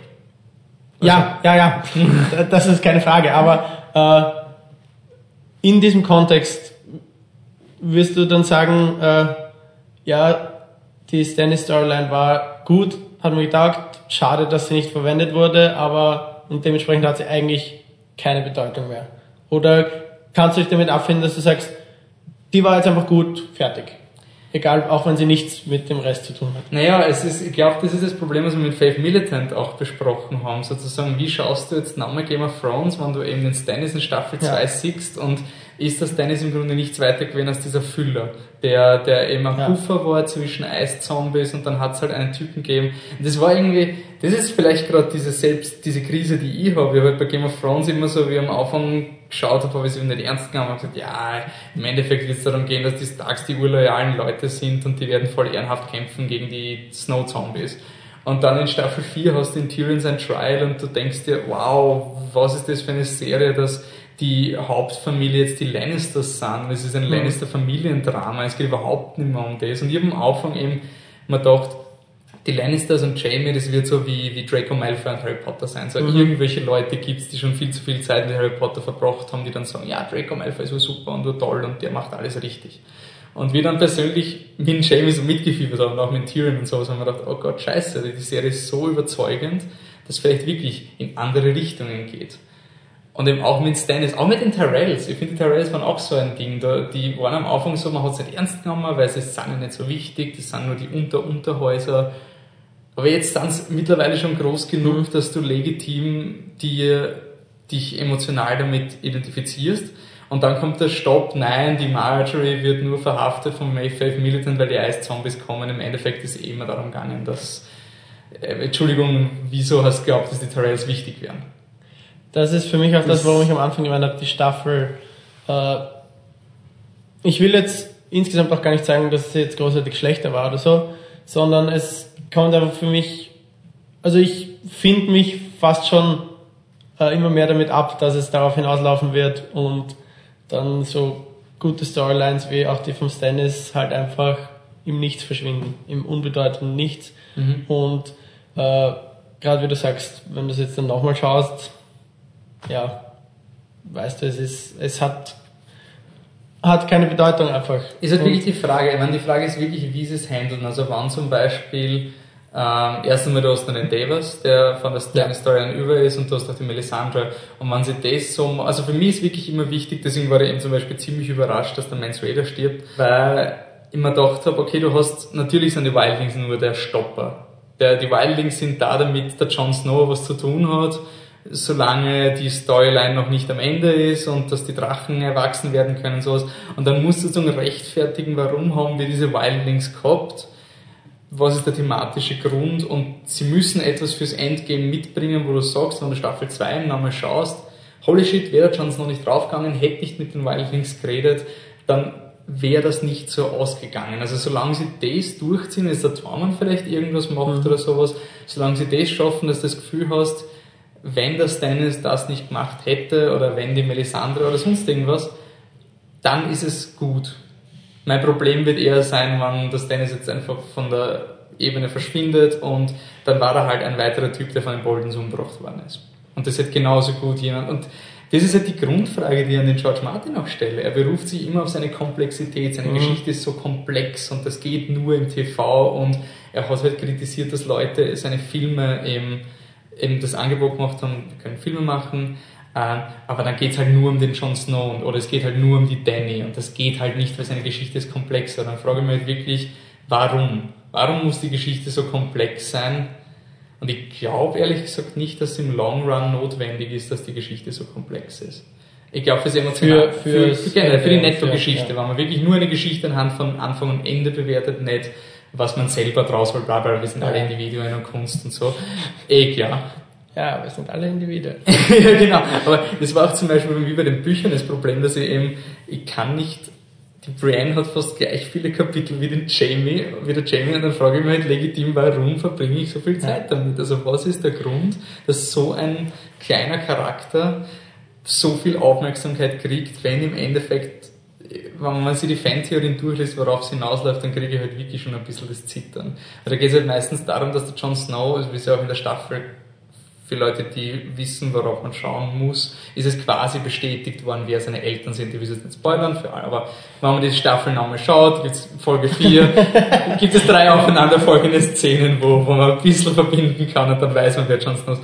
Und es läuft halt alles darauf hinaus, auch mit dem Jon Snow ist jetzt tot, wenn er jetzt wieder zurückkommt und es sozusagen, er hat ja Night's Watch bis zu seinem Tod ist die Night's Watch und jetzt wäre er dann wieder sozusagen, jetzt ist er erlöst von all seinen Eiden, die er gemacht hat. Das wäre schon sehr convenient. Also ich hoffe halt irgendwie, ähm, okay, anders. Wie könnte man die Eis, also wie kann, was könnte anders sein, dass diese Eiszombies nicht so dieses, was müsste passieren, dass du die Storyline, für die du Angst hast, dass es irgendwie abgewandt wird? Also, um da jetzt nochmal kurz auch über die Komplexität von George R. R. Martin einzufädeln, da glaube ich schon, dass er zu, äh, zu sehr einfach äh, und zu stolz darauf ist, dass es nicht so komplex ist und nicht noch diese 87 Namen auf die nächsten zwei Seiten unterbringen muss. Äh, und wo wir, es gibt ja durchaus schon einige Fälle an, an komplexer Fantasy, wo man sich denkt, oh Gott, wo führt das hin? Das muss ja, die Auflösung muss dann noch irgendwie kommen, wo eigentlich jeder Fall enttäuschend war. Mhm. Äh, und Hättest du eine Referenz? Also was fällt, fällt dir irgendwas an von epischer Fantasy, wo du sagst... Die dann positiv geendet hat? Na, die negativ geendet, also nur... Naja, ich denke mir, Harry Potter war nicht zufriedenstellend.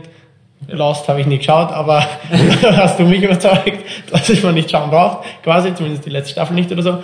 Äh, und also für mich ist es, ist es dieses, darüber haben wir ja schon manchmal geredet, von wegen, sowas wie Herr der Ringe ist insofern zeitlos, weil sich das nicht aufhält mit, also es ist schon in sich komplex und alles, aber es hält sich nicht mit so vielen Mysteries auf und sagt nicht, wo führt das hin, was könnte das bedeuten und so, mhm. sondern da ist es eigentlich relativ straightforward und... Du weißt noch, bei Ringe, glaube ich, noch 100 Seiten, genau, worum es geht. Genau, und äh, dadurch hast du jetzt nie die Erwartung dran, dass eine Auflösung kommt, die alles zusammenfügt, weil es einfach nicht nötig ist mhm. und du dich irgendwie von Anfang an halt mehr mit den Charakteren beschäftigst und alles. Ja.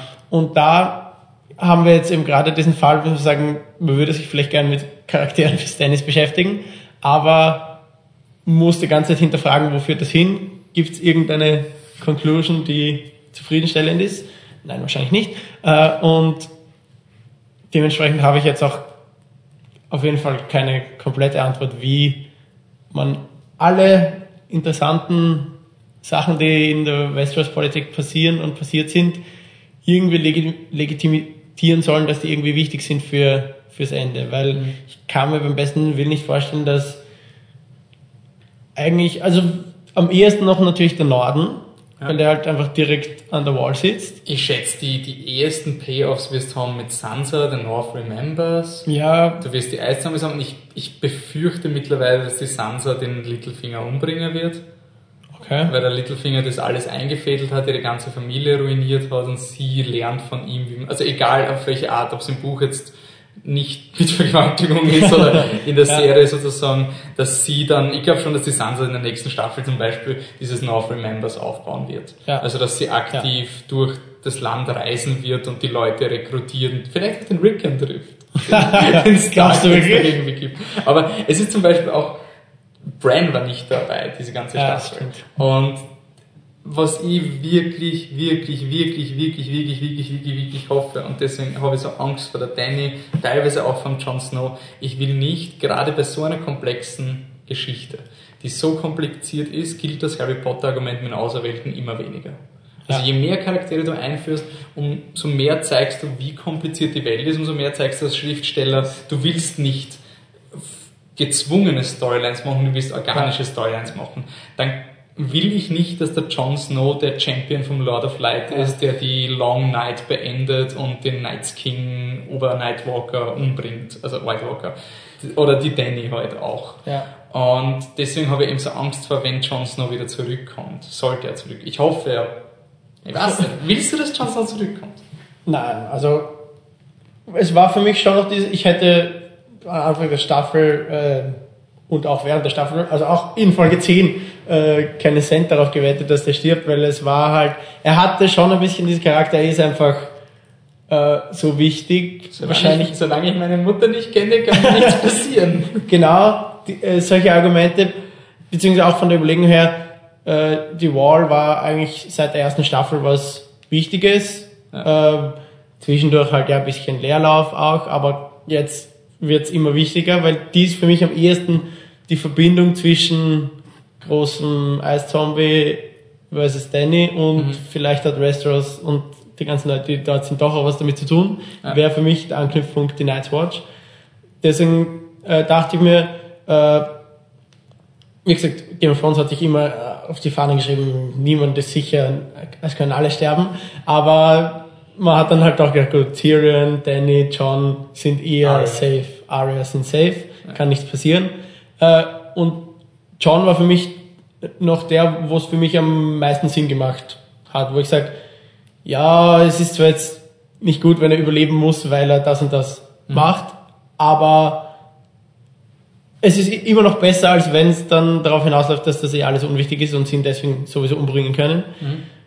Und ich finde, es wird einfach nur noch dreimal so schlimm dadurch, wenn er jetzt wirklich zurückkommen sollte. Es ist halt eben diese ganze Idee mit Johns Eltern und sowas. Es ist halt dieses, deswegen man, wenn es immer komplexer wird, was wäre wirklich, wenn der Jon Snow gestorben wäre? Also angenommen, wir gehen davon aus, er kommt zurück. Wird irgendwie wiederbelebt von der Melisandre oder vom, vom Night's King oder sonst irgendwas, who knows. Irgendwie kommt er zurück. Und dann ist halt immer diese Frage, du baust deine Geschichte auf diesen Harry Potter Moment auf, dass er gewinnt, weil er den Draco entwaffnet, der den Snape entwaffnet hat, der den Dumbledore entwaffnet hat, der den Ultra-Zauberstab gehabt hat. Es sind so diese, diese unglaubliche Aneinanderreihung von unwahrscheinlichen Zufällen, die für, die für deine Storyline irgendwie wichtig sein müssen. Und gerade in so einer Serie, wo sie ich glaube, bei Game of Thrones haben sie wegen kleinsten Verhaltensweisen hat sich alles geändert. Also wenn der, wenn der Ned Stark mit Renly kooperiert hätte, dann hätten sie nach der, in der ersten Staffel die Lannisters verhaftet und der Renly wäre König geworden. Und das hätte das gesamte Klima verändert. Und dann akzeptiere es halt wirklich nicht, dass es diesen einen Charakter gibt, der urbesonders ist. Ähm, andererseits ist dann die Frage, warum sollten wir uns für Jon Snows Mutter interessieren, wenn er einfach drauf geht? Ja, ich meine, ich muss sagen, ich war da nie so into it, in diesem Mystery. Ich dachte, wir, äh, so wie auch dann irgendwann halt aufgedeckt wurde, äh, Liza Aaron hat John, John Aaron getötet, ja. getötet, äh, war das für mich auch im Vorhinein fast schon abgeschlossen. Mhm.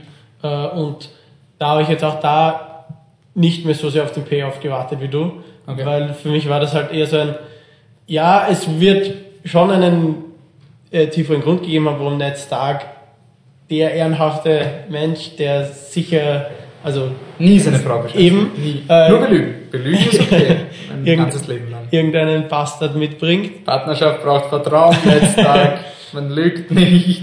Und äh, aber also ich dachte, es, wird ja vielleicht irgendwann aufgedeckt, aber ich hätte also für mich ist jetzt also wir wollen es nicht spoilern, gell? Wer die Mutter ist. Wer immer nicht weiß, der kann jetzt abdrehen, Genau. sagen wir mal. Oder, Äh, oder beziehungsweise worauf es nur vom Logistischen hinauslaufen würde, wäre, also dass er ein Targaryen ist. Oder Ja, Oder dann kann ich aber nicht sprechen. Nein, für mich ist es dieses, äh, ja, wenn er jetzt Jon Snow mitnimmt, als, also als Bastard mit nach Winterfell nimmt. aber eigentlich ist es der Sohn seiner Schwester Genau. mit dem Rhaegar Targaryen, dem Vater von der Dany. Für mich ist das aus der Sicht vom, vom Ned eigentlich schon Grund genug, zu sagen, diesen Sohn von seiner Schwester äh, zu retten quasi. ja. Für mich braucht ein Ned Stark da nicht mehr äh, Motivation dahinter.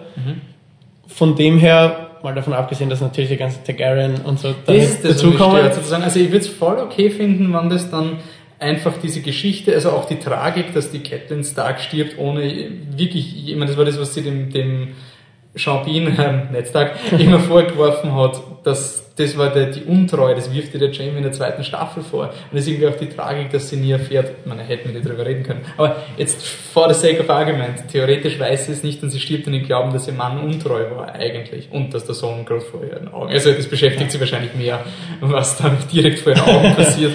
Aber ich würde es voll okay finden vom Thematischen und alles und dass eben die Tragik auch das ist und dass der John nie weiß. Ich würde es voll cool finden, wenn man im Nachhinein draufkommt, oh, er wäre ein Targaryen gewesen, boah, er hätte alles gemacht und boah, der wäre so super und dann, dann spinnen sich die Ranken um diesen ganz Was? normalen Menschen Ja, ja. der einfach ein ganz normaler Mensch ist, aber dann, weil wir eben gegen die White Walker verlieren, fangen wir an, so diese Geschichten zu erzählen, wow, der Jon Snow, der hat alle gerettet, mit einem brennenden Schwert auf den Drachen wäre er geritten und sonst irgendwas. Aber das Problem ist halt irgendwie, dass du halt dann noch, das könntest du rechtfertigen, wenn du keine Danny hättest, die halt mit ihren Drachen Mhm. auf der Schicksalsschiene reitet. Also die Danny ist ja von, von der Story so begünstigt und ich war ja auch ziemlich angefressen über das Ende von ihrer Storyline, wo sie wieder mit den Dothraki kommt, weil entweder sie geht jetzt endlich nach Westeros oder sie hat jetzt wieder eine Staffel, wo sie herumeiert und der Jorah und der Dario müssen sie finden. Es ist halt irgendwie so ein, es wirkt halt immer mehr, als würde die Danny effektiv eine, eine Plotfunktion haben und er zögert halt einfach hinaus. Und Jon Snow wirkt es nicht so Ja, anorganisch, finde wie ich. gesagt, Also- Jon Snow war für mich immer der angenehmste Schicksalscharakter, jetzt mal vorsichtig so zu sagen, wenn wir ihn zu so einem Ja. erheben. Äh, die Danny ist sicher der unangenehmste, weil es da halt irgendwie am offensichtlichsten war. Vor allem, wir haben jetzt fünf Staffeln hinter uns, zwei kommen noch. Wenn jetzt wirklich es darauf hinauslaufen sollte, dass jetzt noch eine Staffel Reiten wir im Kreis sein sollte, dann kam, kommt sie wirklich nur noch zum Final Shot. Das, das würde. Beispiel, also was mich zum Beispiel wirklich nerven würde, wenn die Danny dann per Default, also so wie zum Beispiel jetzt der War of the Five Kings hatte der Balon Greyjoy jetzt bei Default gewonnen, weil er noch immer lebt. Alle anderen sind jetzt tot. Also, Balon Greyjoy ist der Sieger von War of the Five Kings theoretisch. Ähm, also wenn die Danny, wenn es halt wirklich so ist, dass sie zum Schluss kommt, sie rettet halt alle und alle sind so glücklich, dass gerettet wurden, dass halt niemand hinterfragt, ob sie eine gescheite Herrscherin ist.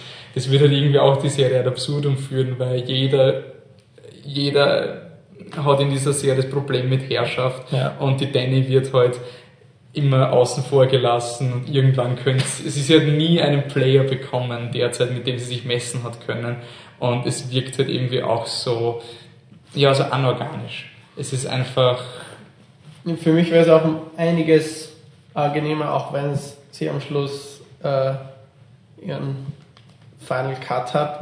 Also, also dann halt gegen, gegen den äh, na, Knights King mhm. ihren Final Kampf hat oder weiß nicht was, wäre es mich, für mich auf jeden Fall trotzdem besser zu ertragen, wenn sie jetzt Anfang der nächsten Staffel straight nach Westeros Mhm. Und dort, weil gerade wie du sagst, dann hätte sie dort endlich mal ernstzunehmende Gegenspieler. Und eine, eine der coolsten Sachen für mich war auch, wie Tyrion zu ihr sagt, wer wird dich in Westeros unterstützen? Das normale Volk, glaubst du wirklich, Das ist ist möglich, aber nicht genug. Ja. Lannister sicher nicht, sonst gibt es niemanden mehr oder, oder ist alles sehr unwahrscheinlich. Das wäre für mich wohnen nur fünf Leute, die können dich nicht unterstützen.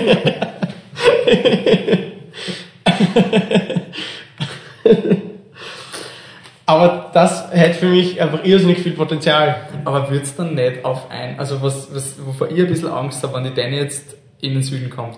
Ich meine, eben deswegen, das was, wir haben eh bei Hardhome eben drüber geredet, ich, ich, hab, ich bin ein Verfechter von der Evil Danny und eben von, dass die White Walker nicht komplett böse sind. Und nach der Hardhome-Folge wird es schwer zu argumentieren. Also sie sind sehr böse.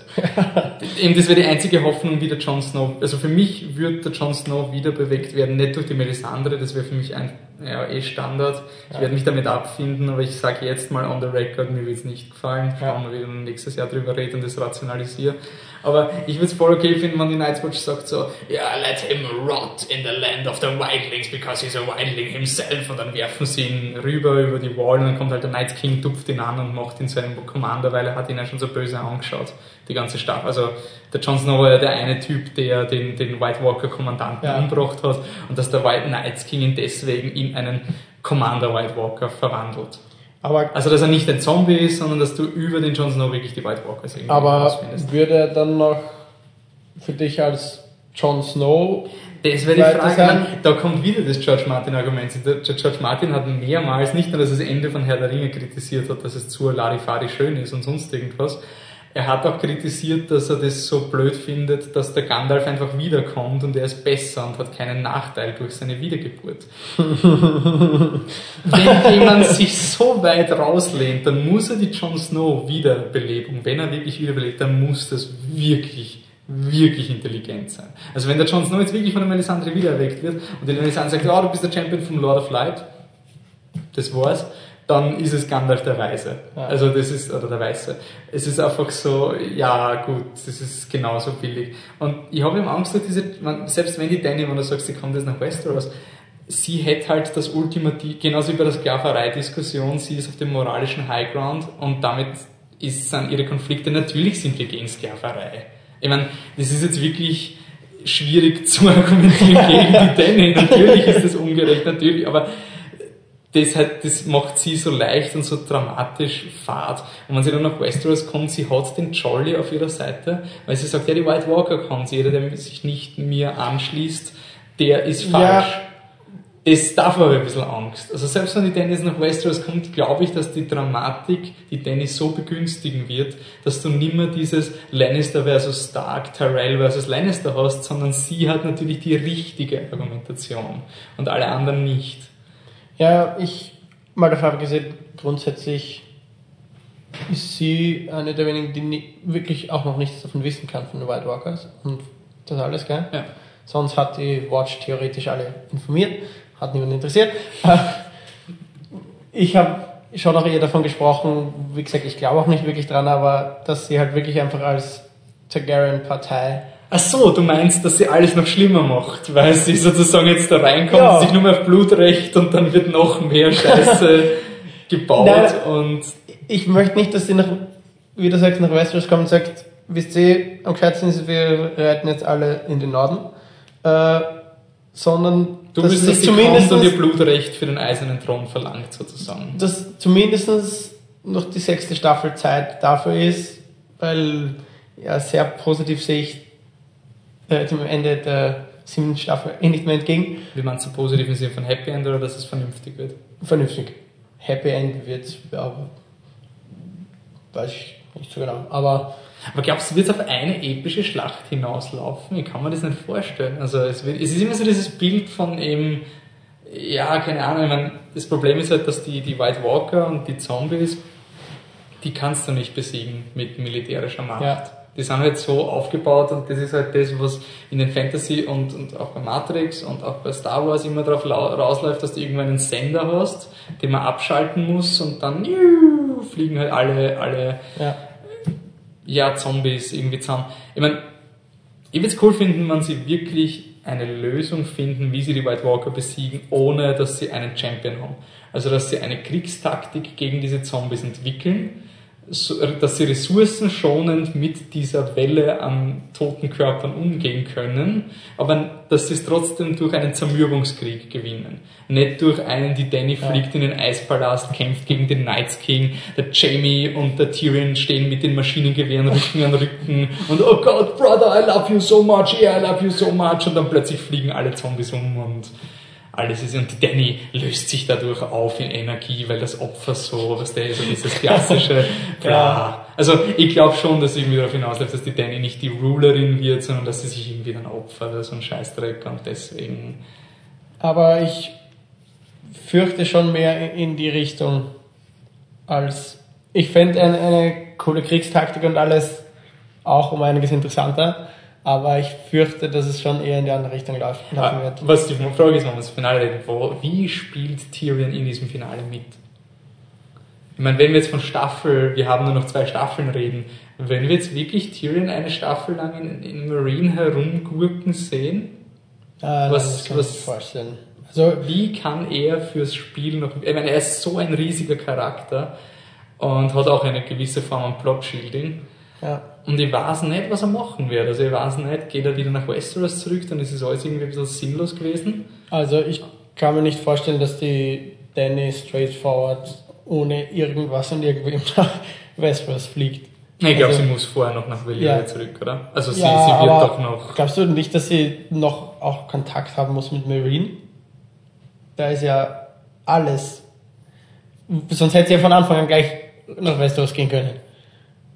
Weil- Ey, das ist die Mans Raider Frage, Ja, das ist die ey. Wilding Frage. Also warum haben wir uns mit, also ich finde bei der, bei der Wilding Storyline akzeptiere ich voll, dass es war zwar Filler und es war Hinhalten, aber ich finde die Wildlings coole Charaktere, ich mag den Tormund und akzeptiere, dass man die vielleicht braucht, weil sie die Manpower gegen die White Walkers. Ich sehe derzeit keinen dramaturgischen Sinn für Marine.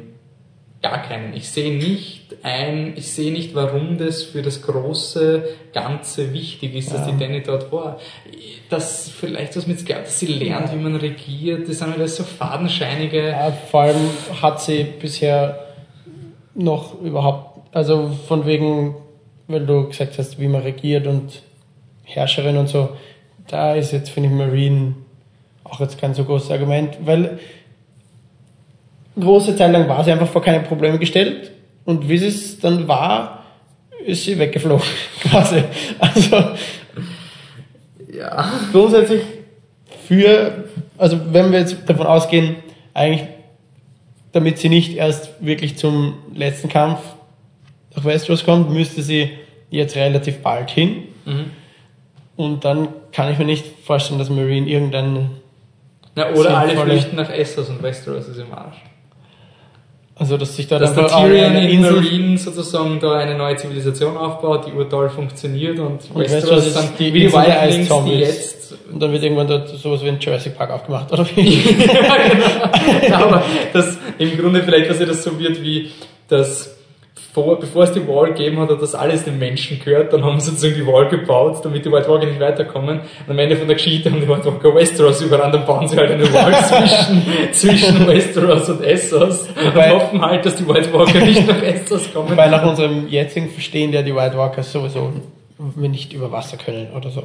Ja, also außer sie haben einfach nur ein dramaturgisches Potenzial ausgenutzt. Künstlerische Pause. Also das war irgendwie so ist cool genug. Er braucht die. Zeit, alle wieder aufstehen zu lassen und danach muss er irgendwie die nächsten drei Runden pausieren und so. Dann, kommt das wieder dran. die nächsten zwei Staffeln aus. Na, ich bin irre neugierig, wie es nächste Staffel weitergehen wird, weil ich finde, eben gerade vielleicht deswegen, dass wir eben sagen, es ist zu das Endgame. Vielleicht war das auch in Retrospektive, unter Anführungszeichen, ich will es jetzt irgendwie in meinem Fankopf rechtfertigen, dass es irgendwie auch eben der Hinweis ist, nicht so wie Lost, was immer komplizierter worden ist, sondern einfach dieser Reality-Check. So, hey Leute, ja, ich weiß, Charaktere sind cool, aber vielleicht ist wirklich nicht das coolste Ding ever, sondern eine, eine normale Geschichte über Eiszeit. Es wäre wirklich bitter, aber besser jetzt die Warnung als später. Ja, das stimmt. Aber ich denke mir zum Beispiel eben, dass sie halt wirklich schon in dieser Staffel irre fokussiert waren im Vergleich zu früheren Staffeln. Also Staffel 3 waren ja mörderviele Storylines. Da hast Ja. du wirklich nimmer, da waren Jamie und Brienne war eine eigene Storyline, Bran ist herumgegurkt und Arya, King's Landing hast gehabt, dann hast, ja, Ja, da gibt's schon noch einiges. also es Aber- wird irgendwie immer weniger. Ja. Ja, ähm, ja ich glaube schon, dass die nächste Staffel, äh, Nona nicht, als vorletzte wird relativ richtungsweisend äh, und beinhaltet, also es klingt ja fast schon zu negativ. Ich sag, beinhaltet jetzt irgendwie unsere letzte Hoffnung auf. Äh, Auch einen Gamechanger.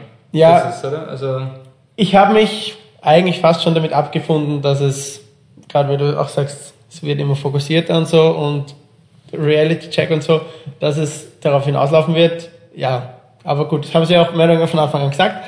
Äh, aber wenn wir jetzt das dann irgendwann mal akzeptieren können, dann gibt's schon noch verschiedene Szenarien, mit denen ich mich besser und weniger gut abfinden kann.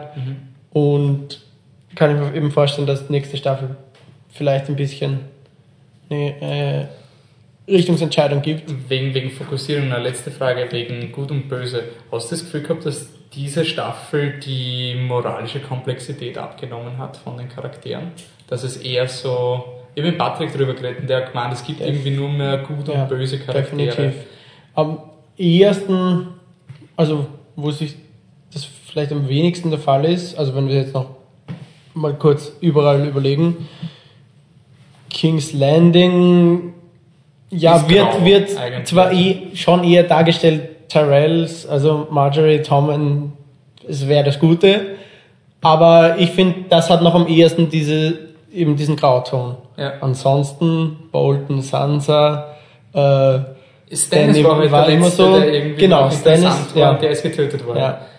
Arya könnte man sagen, da weiß sie eben nicht, was sie mit ihm machen wollen. Also wenn sie nur einen Rachefeldzug gibt, dann wollen sie wahrscheinlich eh, dass sie urberechtigt, ich meine, sie, sie tötet den pädophilen Typen. Das ist so auch so, Ja. so die, die Danny-Argumentation. Ja, also ich finde, in der Aria Storyline gab's, also da gab's ja nicht mal wirklich zwei Parteien. Also da gab's eigentlich nur Faceless Man. Und Arya selbstsüchtig. Also es war ja die Frage bei der Ja. Arya war es, kann sie Aber- wirklich einem Ideal dienen oder Ja, ja, für mich ist es aber einfach in dieser Storyline nicht die Frage nach äh, Schwarz und Weiß, also jetzt vom Moralischen her, sondern halt ein. Hm. Sie werden sich halt jetzt irgendwo in den nächsten Staffeln wird sich entscheiden, ob sie, ich meine, nachdem die Arya dort ist, wahrscheinlich eher weiß, aber, aber grundsätzlich, Ich, ich glaube nicht, Hast- dass die Faces mein, ich glaube, die sind eher die Bösen. Ich habe irgendwie so dieses Gefühl, dass sie so diese Batman Begins Bösewichte sind, die die Zivilisation sterben lassen und so. Irgendwie. ja, aber wie sollen sie, das ist irgendwo in Bravos. Danny hat wenigstens Drachen, vielleicht sind Speed-Drachen, dann ist sie halbwegs schnell bei der Wall. Aber, also, und ja, die restlichen Storylines, ich habe das noch gar nicht so äh, bedacht, aber ich glaube, dass der Patrick da ziemlich recht haben wird mit, Ja, ich hab's auch, ich hab's reflexartig gemeint, nein, es ist schon noch komplexer so, aber es ist irgendwie wirklich nur die King's also jetzt, jetzt wo du es gesagt hast, also, Ich meine, ich würde noch sagen, am ehesten auch noch ein bisschen bei der Wall, ich meine, jetzt, ich meine, das ist ein bisschen bitter vielleicht, aber der Olli war noch einer der, der grauen Charaktere, der den Jon Snow getötet hat, weil ich finde seine, es war so irgendwie so eine klassische Game of Thrones Situation, es war in seinem Charakter, war das absolut richtig, was er gemacht hat. Also für ihn, er hat das mit sich selber rationalisiert und er kann zu dieser Entscheidung Ja, kommen, ja. aber es ist jetzt natürlich nicht die richtige Entscheidung unter Anführungszeichen. Ähm, Vieren ist mittlerweile eher auf der guten Seite, Ja. würde ich sagen. Also der hat irgendwie so seine, die, Bolton sind halt diese Scumbags, das ist halt irgendwie so, Ja. die sind inhärent böse, da kann man irgendwie nichts mehr machen. Und die Danny ist mir einfach zu, ich habe wirklich gehofft, dass diese Staffel die Danny ein paar Schattenseiten zeigt. Das war auch in Ansätzen da, aber. ich habe eigentlich geglaubt, dass die Danny, also das so darauf hinausläuft, dass sie im Marine regieren will und sie glaubt, sie tut was Gutes. Dann sind die Leute gegen sie und dann ist sie so, ja, die, die anderen Wiesen sind grüner und fliegt nach Westeros und denkt sie, ja, da werden sie mich akzeptieren, weil das gehört ja mir. Marine ist ja nicht mein Land. Und wenn dann die Leute sagen in Westeros auch sagen, Entschuldigung, sorry, nein, die scheißen, dass sie dann halt Vollgas snappt und auszuckt und wirklich in, für sich selber der Meinung ist, nein, das gehört jetzt ihr. Und sie hat jetzt keine Lust, so wie Marine, mehr oder weniger Niederlage einzugestehen, weil das ist ihr Zuhause, das gehört ihr. Das habe ich eigentlich gehofft, aber so wie es ausschaut, ist die Danny der absolute Wohltäter, Ja. dem es nur, ich meine, und das will ich auch ein bisschen kritisieren, sie ist so für die Common People, aber sie checkt nicht, dass diese Leute, die da in der Gladiatoren-Arena kämpfen, offensichtlich keine freien Männer sind. Ja. Das ist halt schon irgendwie kurzsichtig. Äh, was wollte ich jetzt noch sagen? Hm. Ja, also von wegen, also äh, zwecks Regieren gab es eigentlich noch überhaupt kein positives Ereignis von ihr aus, würde ich jetzt mal sagen. Sie hat die Sklaven befreit. Das ist aber, es hat nichts mit Regieren zu tun. Ja, also für mich war Marine die erste Station, wo sie eigentlich wirklich. Aber ist dann sozusagen nicht Marine mehr oder weniger, war das das Plot-Device, damit sie den Tyrion akzep- akzeptiert? Ja, Es ist irgendwie schon so, so sie hat in Marine gesehen, sie kann nicht regieren, Ja. sie braucht jemanden, der Tyrion hilft ihr, Punkt. Das Ja, ist, also es ist halt irgendwie so, und auch ein bisschen ein Kritikpunkt von der, von der, was haben wir zu Danny gesagt, war ja Lauwarm bei uns, oder? Ja. ja. Ähm, der Tyrion, er hat zwar in den ersten zwei Folgen er noch ein bisschen gemobbt, aber ich finde, er leidet unter seiner Beliebtheit von Peter Dinklage, von der Performance, die unglaublich charmant und alles ist. Aber ich meine, er hat seinen Vater getötet und er hat die Liebe seines Lebens erwürgt. Ich habe mir mehr erwartet. Ich verstehe, jetzt nur ganz kurz bei den Büchern, der Buch Tyrion ist ein wirklich furchtbarer Mensch. Das ist wirklich, du bist angewidert, wenn du seine inneren Monologe liest. Das ist ekelhaft. Aber das ist zumindest noch logisch, dass er so ist. Ich habe es halt ein bisschen schade gefunden, dass das irgendwie so, ja, so, so locker war. Ja. Im Endeffekt sitzt er mit der Danny, ja, du, wir haben beide unsere Väter verloren. Ich habe ihn halt umgebracht. Ja, es ist auch am Anfang, finde ich, im Ansatz da, so von wegen, dass er halt so irgendwie ein bisschen den, den Lebensinhalt, den Lebenssinn sucht, aber es ist so, Aber dann sieht er den Drachen und dann, das ist es, oder? Er sieht den Drachen über, über Valyria fliegen, bis dahin ist er zynisch. Und dann Ja, sieht er die Danny ja. und dann ist er in der Arena. es, es ist schon er- so sehr schnell ein, gut, weiter geht's. Ne, es ist ja das, was mit Jory irgendwie etabliert haben, mit, ähm, dass der, wenn du Drachen siehst, dann ändert das dein Ah. Leben und du bist ganz weniger. Es ist halt irgendwie, hm, Es, da hatte der Jorah aber doch einfach eine ganz andere Vorgeschichte. Da wirkt das Argument viel stärker. Ja, das ich glaube, es ist Ja. so, Spoiler, ich glaube, im Jory geht es nicht um die Drachen. Aber jetzt von seiner Hintergrundgeschichte aus äh, ist es, er hatte einfach eine ganz andere Vorgeschichte. Ähm, Tyrion war halt wirklich alles, was er bisher, wofür er bisher gelebt und gekämpft hat, war mit einem Schlag weg und kaputt. Und dann, ja, am Anfang ist er eh ein bisschen traurig, aber dann ist er sehr schnell wieder, Tyrion. ja. Und das geht mir wieder mal zu schnell. Ja. Okay, damit beenden wir Ja. eine sehr merkwürdige Staffel. Ähm, also wirklich interessant, Schindler. Ich finde die Staffel eigentlich gut, aber ich habe sehr viele Probleme mit ihr. Ja, Also, das, sie ist vom Dramatischen her und was sie bietet und so ist sie für eine TV-Serie wirklich super und da ist wirklich sehr viel, wo man viel und ewig diskutieren kann, aber dann hat sie trotzdem so Schnitzer drin, die halt irgendwie, ja, Das ist auch dieses, ich kann es ja auch nicht so richtig einordnen. Und von wegen, weil ich am Anfang auch gemeint habe, ob es vielleicht, ob's, ob mir die Staffel vielleicht schlechter gefällt als die vorigen, äh, ist vielleicht auch einfach nur deswegen, weil ich halt jetzt mehr mich mal mit ein bisschen Frustration abgefunden habe, wo es hinführen wird. äh, und vielleicht auch, weil sie einfach natürlich, und jetzt gerade mit ihren Schnitzen, die wir äh, jetzt zu Genüge besprochen haben, ähm, natürlich noch viel präsenter ist als jetzt vielleicht irgendwas, was in den vorigen Staffeln gestört hat.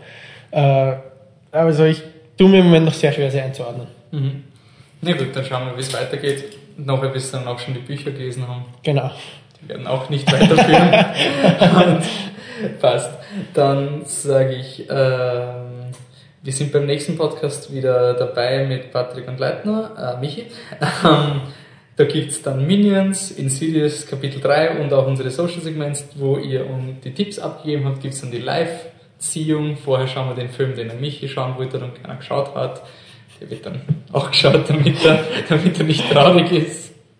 Ich werde mich nicht mehr über Jurassic World aufregen. ähm, gut, dann danke Dominik fürs Diskutieren. Jo. Äh, wir sehen uns am Beteiligten. Ja, ich freue mich schon. Super das. Und ich bin dann mit dem Hobbit auch. Ja, Gut. das geht. Dann, dann, ähm, na Gott. flipthetruck.com, facebook.com slash flipthetruck, contact at flipthetruck.com, flip unterstrich der unterstrich truck, Existent Coffee und Hipstersaurier sind alle unsere Handles, die man irgendwie gibt. Eine iTunes-Review gibt, eine gratis DVD von Patrick geschenkt und ein signiertes Presseheft von Alan Rickman, das niemand von euch wollte. Ich bin ja immer ein bisschen angefressen. Aber okay, gut. Dann danke fürs Zuhören. Bis zum nächsten Mal. Ciao. Ciao.